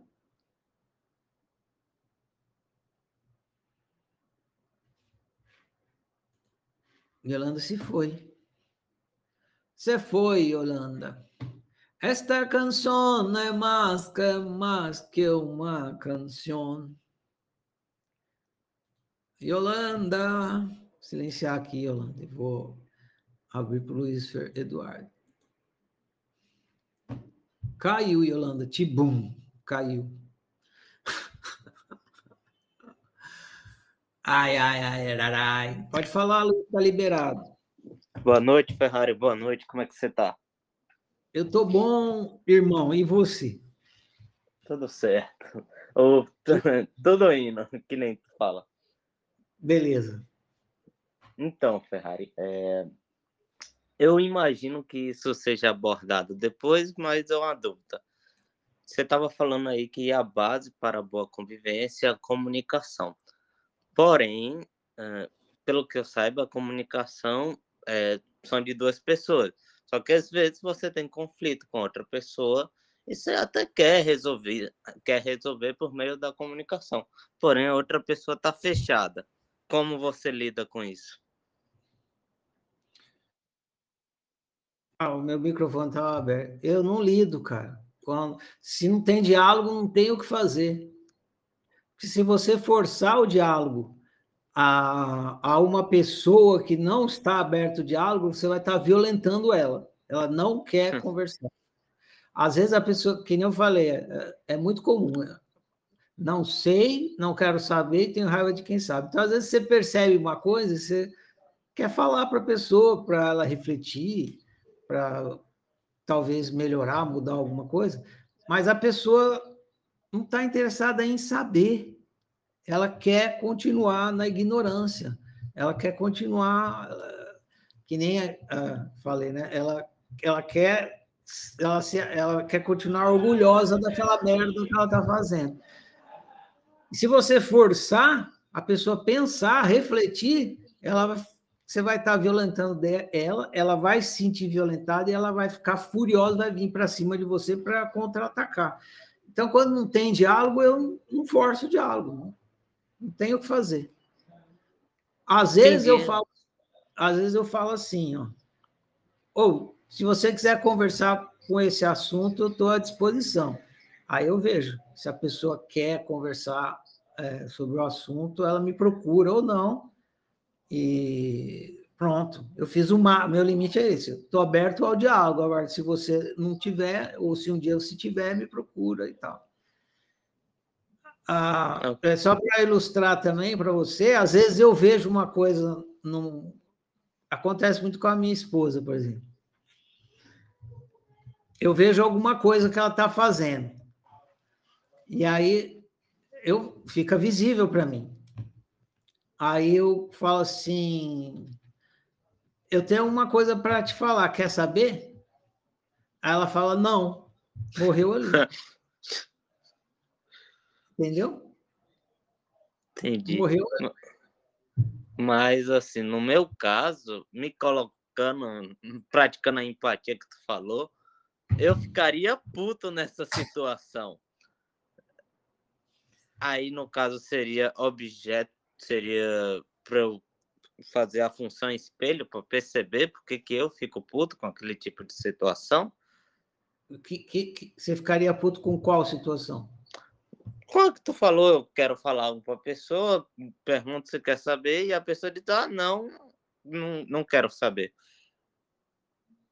Isso, você fica puto, aí é porque tem alguma coisa em você que você não está lidando bem. Aí, se você investigar, você vai descobrir.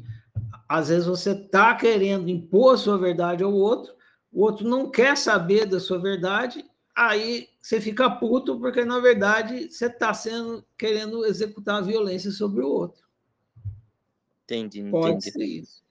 Mas uh, a dúvida falando seria mais no contexto de tipo, às vezes eu tenho uma situação em que não dá para resolver sem conversar e tipo ficar sem conversar também vai estar tá resolvendo aquilo de um certo modo. Então, tipo, uma, um exemplo, estamos viajando, precisa decidir se é para ir para direita ou esquerda. Eu estou pegando um exemplo bobo, fútil, mas para ilustrar.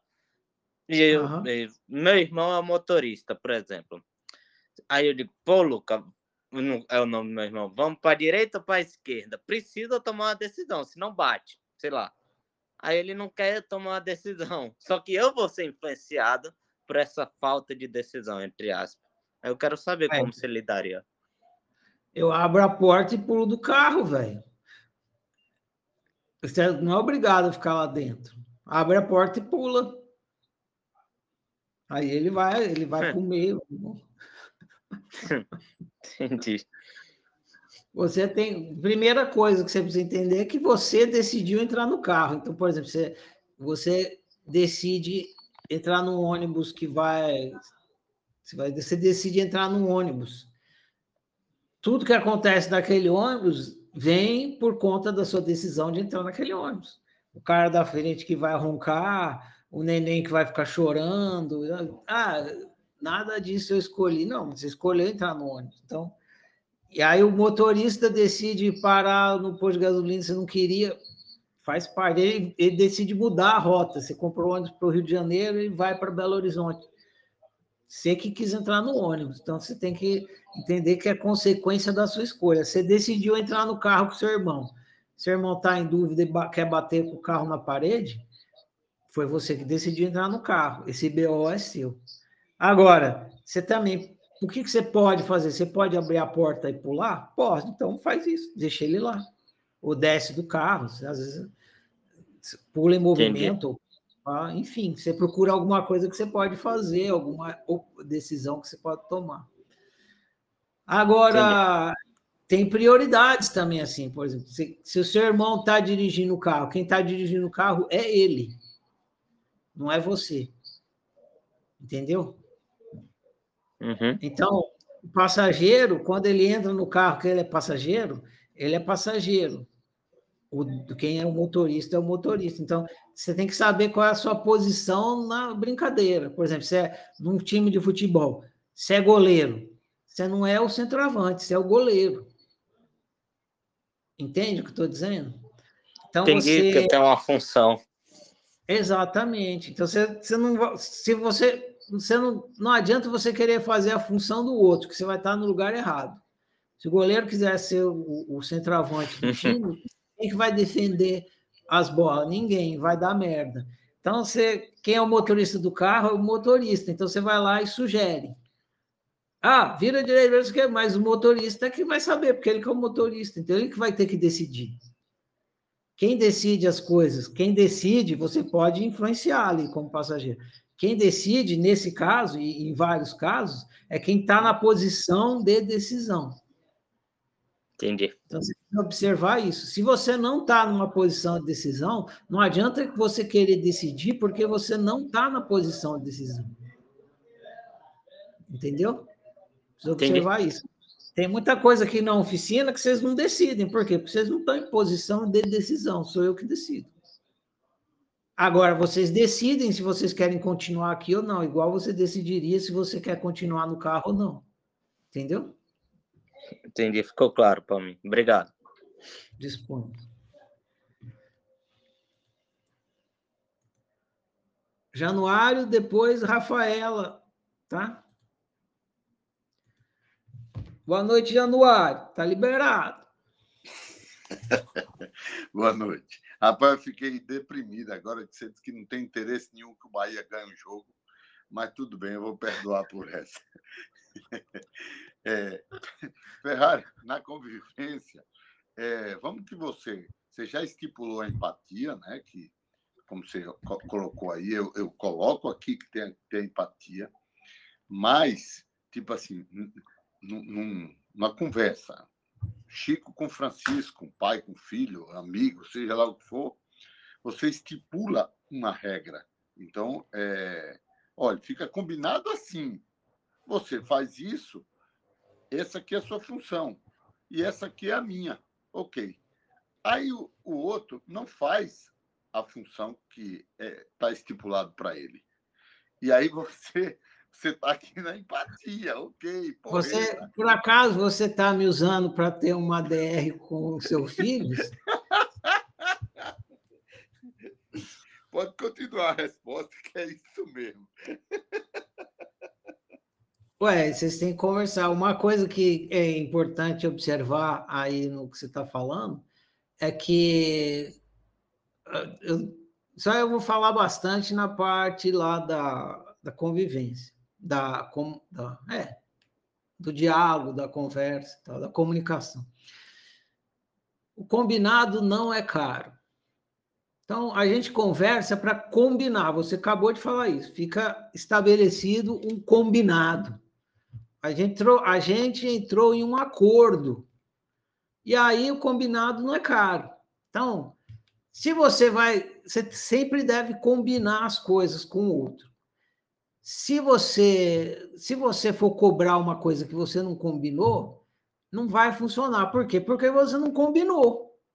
Ah, você não fez tal coisa. Ué, mas não combinou, eu não combinei de fazer. Então vamos combinar. Aí conversa, conversa e chega num acordo. Tá.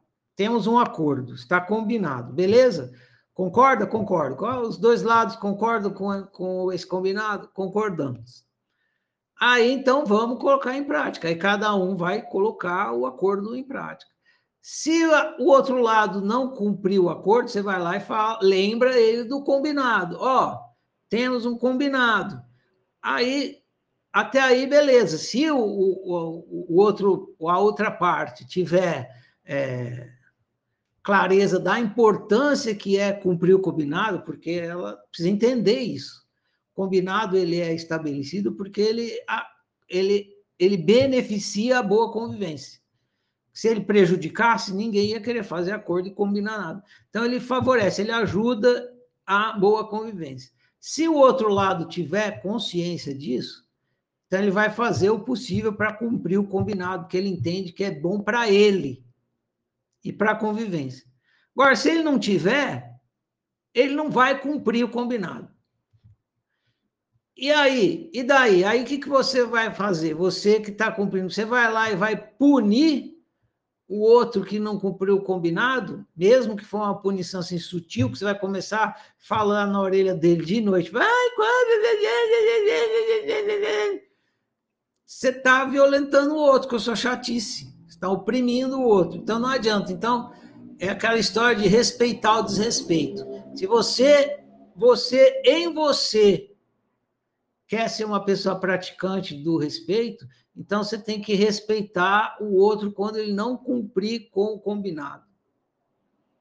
Porque faz parte das possibilidades e ele pode fazer isso, não cumprir com o combinado. Ele, uma pessoa que combinou uma coisa, ela não tem obrigação de cumprir com o combinado.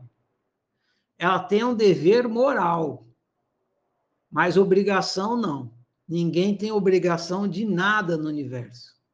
Então, quando você faz um combinado, você fica com um dever moral de cumprir o combinado, mas você não tem obrigação.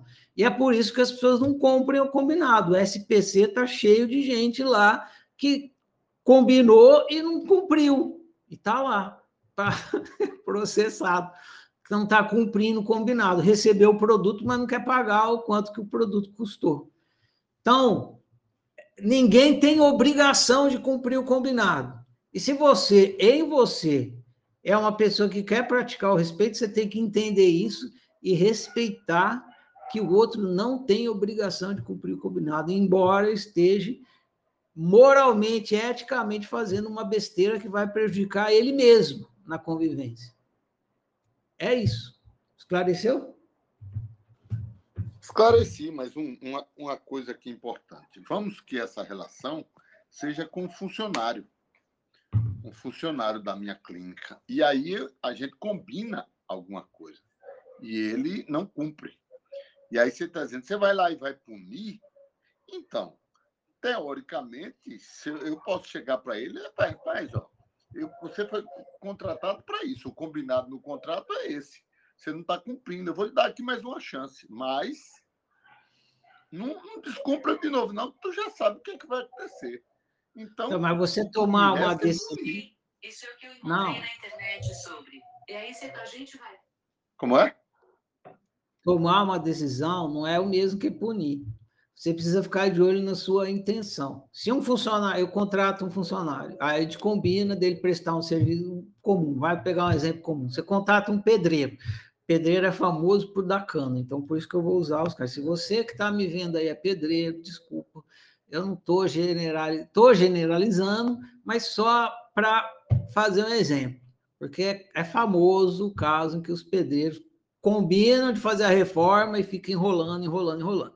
Então é por isso que eu estou pegando aí. Então vai lá, você contrata um pedreiro para fazer um serviço nessa casa, você combina com ele, tal, tal, tal coisa, pagamento tal, tal, prazo, combina. Aí o cara fura com o serviço, fura com o prazo, fura com tudo.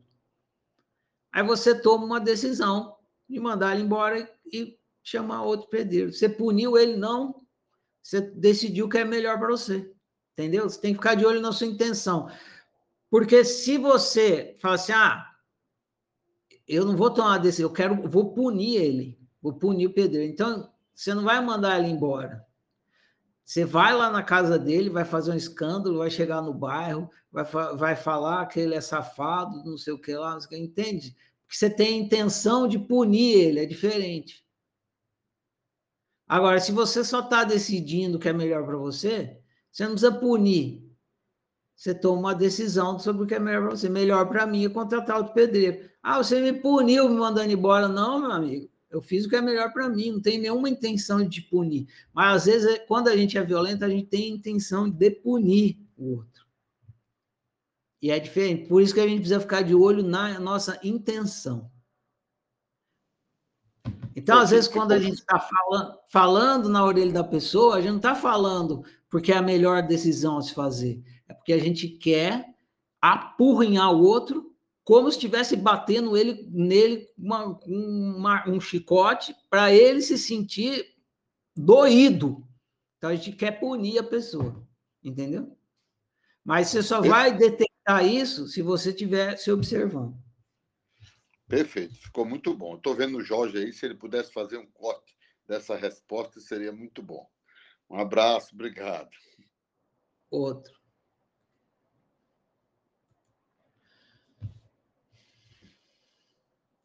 Lararará. Mais alguém tinha. Ah, tinha a Rafaela, isso mesmo. Tá liberado, Rafaela.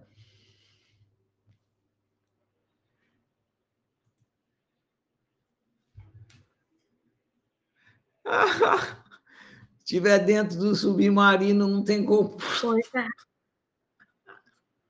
Ah, foi boa. Ah, tem sim. Você pede para te colocar dentro daquela, daquela parte que dá o tiro de canhão, põe lá e fala, aperta o botão aí e me atira para fora do submarino. Ah, sim, 4 mil metros de profundidade. Ué, você tem que decidir se é melhor ficar lá dentro ou sair, que igual o homem-bomba, você decide. Tem então, é, a minha pergunta ia ser justamente nessa linha do, da pergunta do Luiz, que você falou do poder de decisão. Eu queria saber, assim, é, em relação a poderes de decisão que são compartilhados, como, por exemplo, é, o, o, poder de um pai e de uma mãe, né? Que dividem a criação e a educação de, dos seus filhos em comum. Nesse caso, não tem um poder de decisão vinculado somente a um deles, entendeu? É, no caso de criação, não, né? São dois governos, é como tivesse é um país com dois presidentes. Né? Isso. É um país com dois presidentes. Os dois presidentes vão ter que conversar e decidir o que é melhor para pro, a governança ali do país dele. O país seria, seria o filho. Né? É isso. Então, um país com dois presidentes. É isso, eu tenho a impressão que tem algum momento que não tem que ceder, porque é como você falou depois, né? Um cede aqui, depois combina de acordar outra coisa, e aí tenta, de uma certa forma, entrar no acordo, porque nem sempre vai ser alinhado, né? O quatrix de um com o quatrix do outro. E perfeitamente impossível. Sempre tem alguma concessão. Sim, sim sempre tem. Sim. E, mas quando a gente entende a função espelho, a gente. Porque tem muito conflito, porque as pessoas ficam presas no objeto. Ah, eu quero, que igual a ideia da. Eu quero comer pizza, ah, eu quero tofu. Mas no final das contas, o que, que a gente quer? Comer, então foda-se se é pizza ou tofu, vamos comer. Aí pronto, entra num acordo, entendeu? Agora, quando as pessoas não entendem a função espelho, elas ficam guerreando pelo objeto. Sim. É... Israel e a Palestina estão lá guerreando por um objeto. Se eles fizessem, usassem a função espelho, talvez resolvia o conflito deles, né? Mas não. Levar... É porra do pedaço de terra. Que eles... Eu vou levar você para trabalhar no Poder Judiciário, no núcleo de mediação, conciliação e mediação. Você quer? As pessoas, é, as pessoas do judiciário que, que trabalham, eu, minha esposa, ela é trabalha no judiciário. E, então a gente conversa bastante sobre isso. Ah, elas deveriam conhecer a função espelho. Fundamental. É. Eu muito. Você tem que dar uma palestra, Ferrari. Tem que sair da bolha da oficina e, e permear os núcleos aí da fora. Ué, me leve. Não, não tenho nada contra. Eu vou. Vou Agora, levar. Como é que eu vou chegar nas outras bolhas? na minha bolha já, já é difícil interagir com as na bolha do outro, que não me deixam entrar mesmo. não, a gente vai arrumar isso aí, viu? Tá bom. Obrigada. Disponha.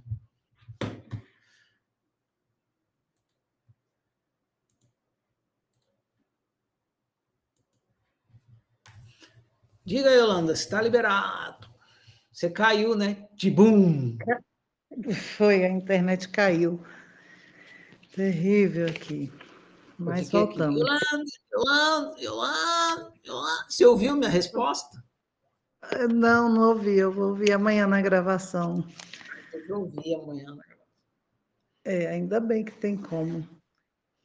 É, o que eu queria fala, falar sobre cooperação ela entra um pouco nessa questão do mundo dos negócios, né? Da, do empreendedorismo. É, olhando aquele filme Joy, e essa semana eu assisti ao seriado CJ, CJ Walker, também uhum. do mundo do empreendedorismo, né? E a gente olha assim o quanto que nós somos recalcados.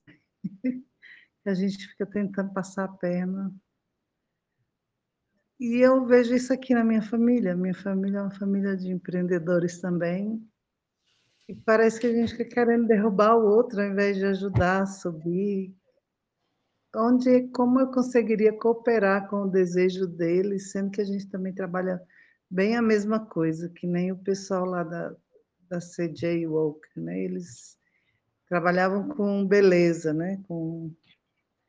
Então, fica um tentando derrubar o outro, traindo o outro. Ai, que confusão, viu, ser humano? É, o, o, tem um filósofo famoso da nossa história, eu não lembro o nome dele. Ele é famoso, mas eu não lembro o nome dele. Mas ele é famoso. É da filosofia moderna ele fala, aquele que fala que o, o homem é lobo do homem. Essa é uma das falas dele. O homem é lobo do homem. E outra coisa que ele fala é que a, a convivência humana é a guerra do todos contra todos. Esse é o estado da nossa convivência. É a guerra, do, é o Hobbes, isso aqui, ó. ele mesmo. Rafaela é o Hobbes. É a guerra do todos contra todos, é assim que como vivemos. A guerra do todos contra todos, seja porque o todos, pode falar todos é a minha família, porque na verdade, geralmente, o seu todos não é todos, né? Todos é lá onde eu trabalho. Todos é a minha família, todos é lá na escola, o pessoal lá da escola. Todos, sei lá, é os, são os médicos da, da área que eu trabalho. Então, então, né? Todos são da minha bolha, né? Mas seja lá qual todos é, é sempre a guerra do todos contra todos. É preciso que, num todo, ou seja, numa coletividade, para haver cooperação, qualquer que seja a, a, a, coletividade, qualquer que seja o grupo, do menor ao maior, um e outro. Porque o que é um e outro? Por que, que a gente estuda a convivência com um e outro? Porque é o menor grupo possível, você e o outro. Mas sempre tem grupos de três, de quatro, de vinte, entendeu? Mas é sempre isso. Você, seja qual for o tamanho do grupo, é você e o grupo, um e outro. Sempre assim. Você é outro para o um e um para o eu, o outro é outro para você e para você para o outro você que é o outro. Mas é sempre assim. Você e o outro.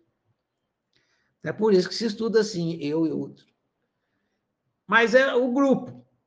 Então, para que haja cooperação dentro do grupo, seja o menor grupo, um e outro, ou outros grupos, é preciso que os indivíduos do grupo tenham consciência de que a cooperação é melhor que a competição.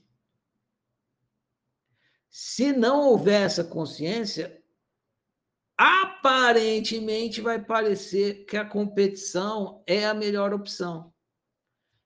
Porque, olha só, na competição você ganha e você quer ganhar. Então a competição é legal. Só que você ganha, mas você perde também. Você passa a perna no outro hoje, ele te passa a perna amanhã. Então, a competição não é tão boa assim. Então, a competição ela parece vantajosa a curto prazo e se você ganhar. Porque numa convivência duradoura, que, não, que ela só não é pontual, por exemplo, você vai vender um produto para o pro, pro consumidor. Aí ele quer comprar uma televisão. Você vai lá e dá uma televisão quebrada para o consumidor. Uma consumi uma, você vende eletrodoméstico, aí quer comprar uma televisão, você vai lá e dá uma televisão quebrada para ele, ou, ou bichada, ou uma televisão você fala que é boa e é uma bosta. Aí você vende a televisão para o cara, você engana o consumidor para ganhar o seu dinheiro, competição competição. Você não está colaborando com ele. Você não está vendendo produto bom para ele, produto idôneo. Você está fudendo ele. Por quê? Porque você quer ganhar. Então, você está usando a estratégia da competição no seu grupo. Você vai lá e vende uma merda no televisor para o consumidor. Aí o cara chega em casa e vê aquela. Vai ligar aquela merda que não nem ligar, nem ligar, liga aquela merda daquela televisão. Aí o que, que ele vai fazer? Ele vai cooperar com você? Nem fudendo, né? Nem fudendo, não, vou cooperar com ele, vou voltar lá e vou comprar o fogão lá. Ah, vai tomar no cu. Ele nunca mais vai na sua loja. Ele nunca mais vai na sua loja.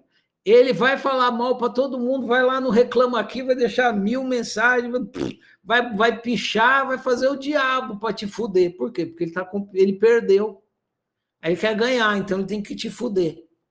Aí vai, é a guerra do todos contra todos, tá percebendo? Num grupo aonde os indivíduos, indivíduos, não é o grupo, cada indivíduo, cada indivíduo do grupo tem que ter consciência de que a competição não favorece, não é benéfica para ninguém do grupo. Ninguém, ninguém do grupo, nenhum dos integrantes do grupo vai se beneficiar com a competição. Não é bené é prejuízo. Mas como a competição tem a ilusória de que você vai se beneficiar com ela, que nem você vender na televisão errado, se você faz uma coisa pontual, você tá, vamos supor que você é um aqueles caras que andam de charrete pelas cidades assim. Aí você vai lá, vende a televisão fodida pro cara e vai embora. Você se deu bem, entendeu? Você se deu bem, porque você fudeu uma pessoa, você ganhou na competição, e o, o ônus, né? Cara nunca mais vai te ver, você não vai sofrer o prejuízo dele lá, te xingar, fazer. Agora, imagina que você tenha que ficar ali naquela cidade. É, é essa que é o, esse que é o ponto. Quando você opta pela competição, mas a convivência é pontual, você não percebe que ela é prejudicial, porque você vai vender a televisão e vai embora. Mas se ela não é pontual, se ela se estende, se você tem que repetir a convivência, repetir, repetir, repetir, você vai percebendo que a competição não favorece a boa convivência. Vai ficando óbvio isso. E aí você vai tendo que aprender a cooperar. Isso aí, por exemplo, você está namorando, você namora uma menina, você não gosta da menina, você fala mal da menina, ou você namora um menino, você não gosta do menino, você fala mal do menino, é, manda ele passear. Você não tem que cooperar com, o seu namorado ou com a sua namorada. Você manda pastar. Você só você, você eh, começou a namorar com um cara, você acha que ele é lindão, galã, ele solta um pum, peidou, cara, pô, você era lindo, mas você peidou, velho. Eu não quero um namorado que peida. Ah, mas tem que cooperar comigo. Se eu não peidar, eu vou explodir. Não, eu não vou cooperar porra nenhuma. Vai embora. Fila vai andar, sai. Você não... Agora, você está casado com a pessoa, você vai ter que deixar seu marido peidar, senão ele vai explodir, entendeu? Você tem que cooperar com a flatulência dele. E vice-versa, ele vai ter que cooperar com sua, o seu período menstrual e, as coisas que você tem, enfim. Tá entendendo? Se é pontual, você vai cair na ilusória, no ilusório equívoco de que a competição vale a pena. Vai cair. Você precisa, é, para você conseguir praticar a cooperação, você vai ter que despertar a consciência para o fato de que a competição não é benéfica. Sem essa consciência, você vai continuar optando pela competição. É isso. O ponto principal é esse. Esclareceu? Sim, ajudou bastante. Ajudar aí nas tretas da família. Agora, você não vai conseguir. Você não vai conseguir. É, você não vai conseguir despertar a consciência do outro. Eu, quando eu fico aqui falando para vocês de outro aí, tudo que eu explico aqui na oficina, é para o quê? Para vocês despertarem a consciência para poderem viver de forma cooperativa. Mas, é, ainda assim, é, vocês, se vocês não despertarem a consciência, vocês não vão. Né? Então, eu, por mais que eu fale, é isso que eu estou querendo dizer. É, eu coloquei a música do, do Caetano na abertura hoje. Será que essa minha estúpida retórica terá que se ouvir, terá que se, terá que se repetir, terá que se ouvir por mais zil anos.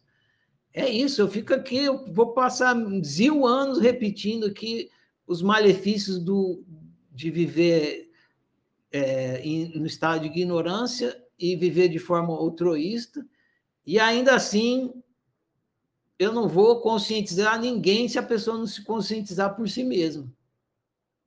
Cada um tem que se autoconscientizar. Eu explico, mas a explicação não é a consciência. Beleza? Belezinha. Valeu, Ferrari. Tá entendido. Tamo junto.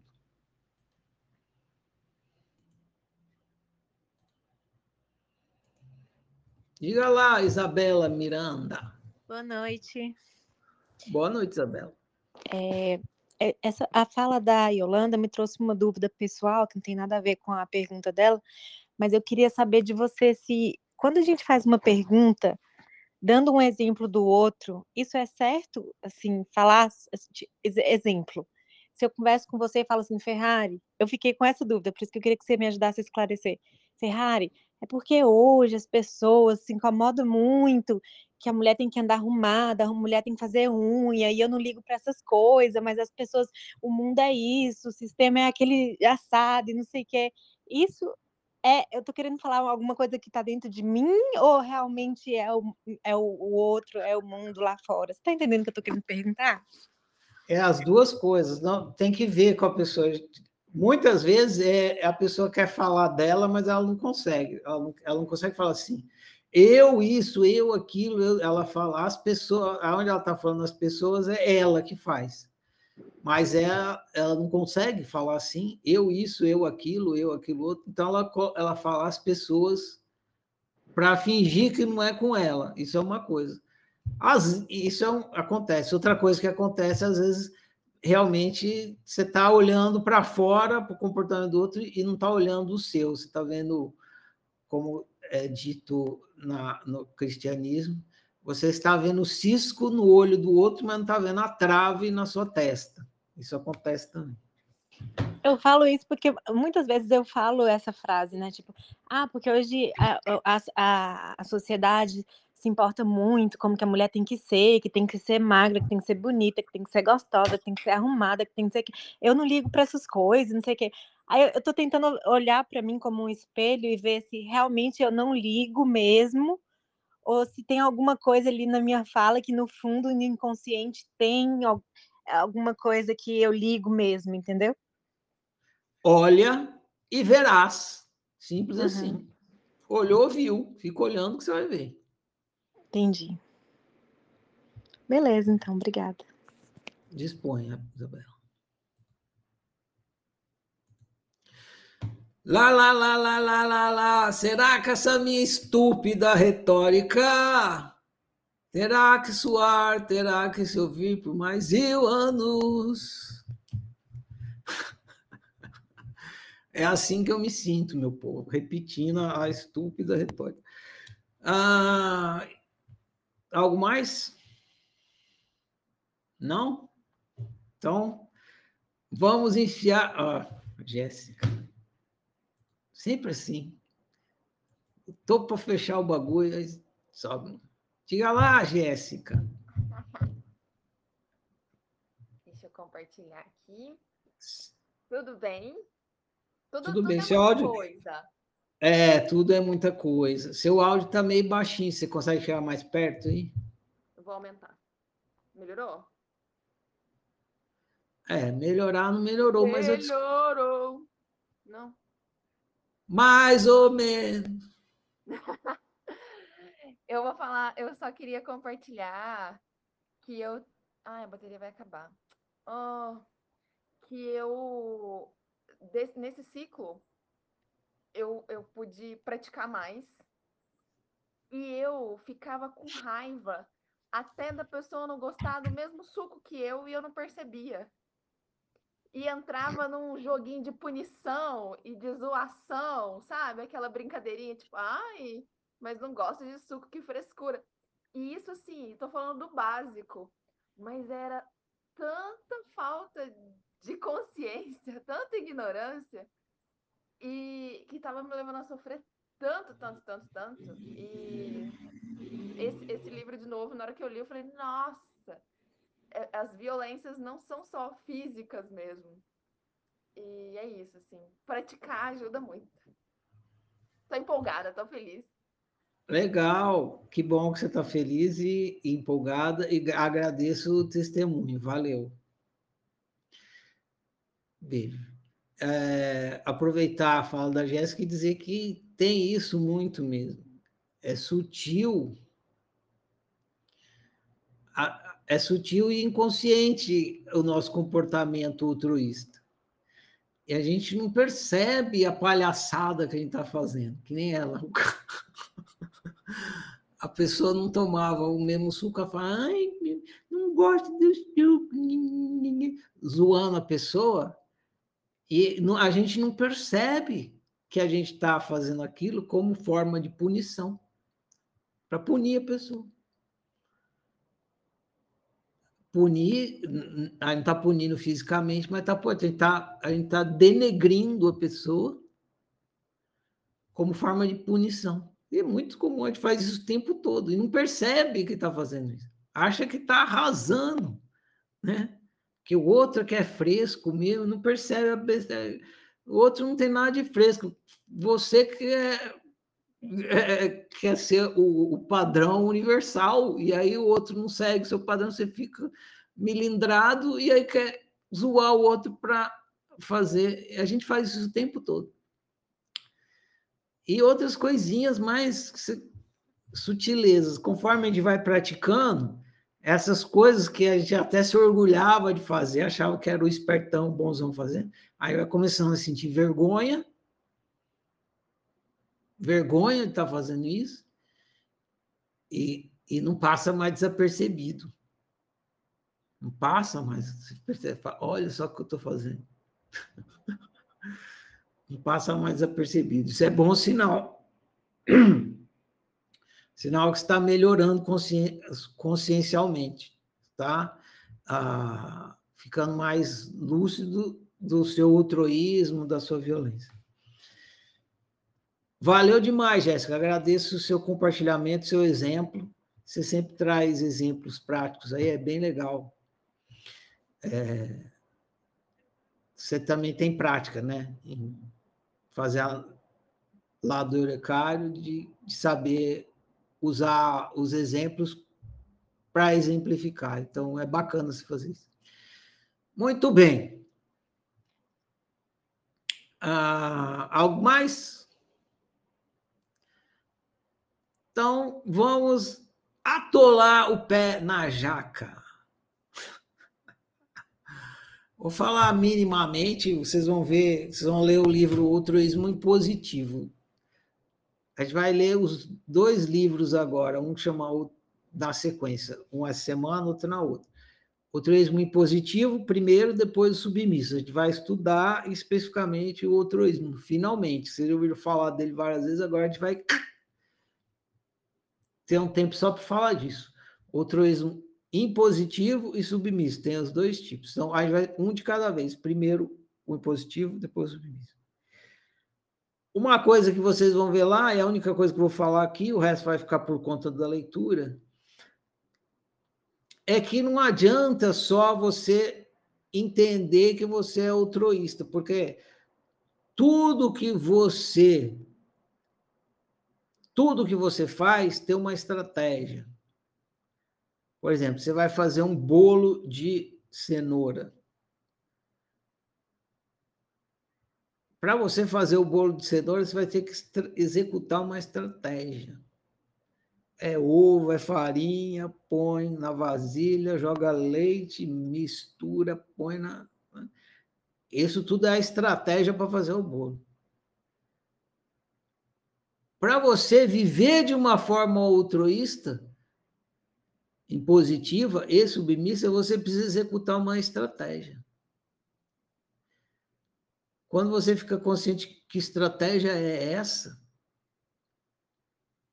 como efetiv... o que efetivamente você faz, o que efetivamente você faz, de fato faz, você faz, você executa para viver de forma altruísta, quando você fica consciente, na hora que você está fazendo, você percebe. E aí você pode analisar e até mudar de opção, parar de fazer. Então, vocês vão começar a ver agora o que efetivamente vocês fazem dentro de vocês e fora para viver de forma altruísta. O livro vai explicar, esclarecer isso para vocês. Espero que vocês é, Aproveitem a leitura para ficar consciente do do que vocês fazem, do que nós fazemos, para ir se libertando aí do viver altruísta. Então, eu vou falar a declaração e fica encerrado isso aqui, falando que tem entrevista quinta-feira. Ah, vai ser uma entrevista sobre o aspecto psicológico do ser humano. Vai, acho que vai ser bem legal, não perco. Vou falar a declaração, fica encerrado aqui. Eu honro e celebro eu, honro e celebro você, eu honro e celebro nós, eu honro e celebro a minha diferença, eu honro e celebro a sua diferença, eu honro e celebro a nossa diferença. Eu sou outro você, você é outro eu, nós somos todos e cada um. Por isso, toda forma de exclusão e desrespeito que em mim chega, de mim não passa. Eu sou por minha unicidade, eu sou por sua unicidade, eu sou por nossa unicidade. Que o meu viver confirme as minhas palavras, e assim seja. Valeu demais, gente, grato. Prossigamos. Até.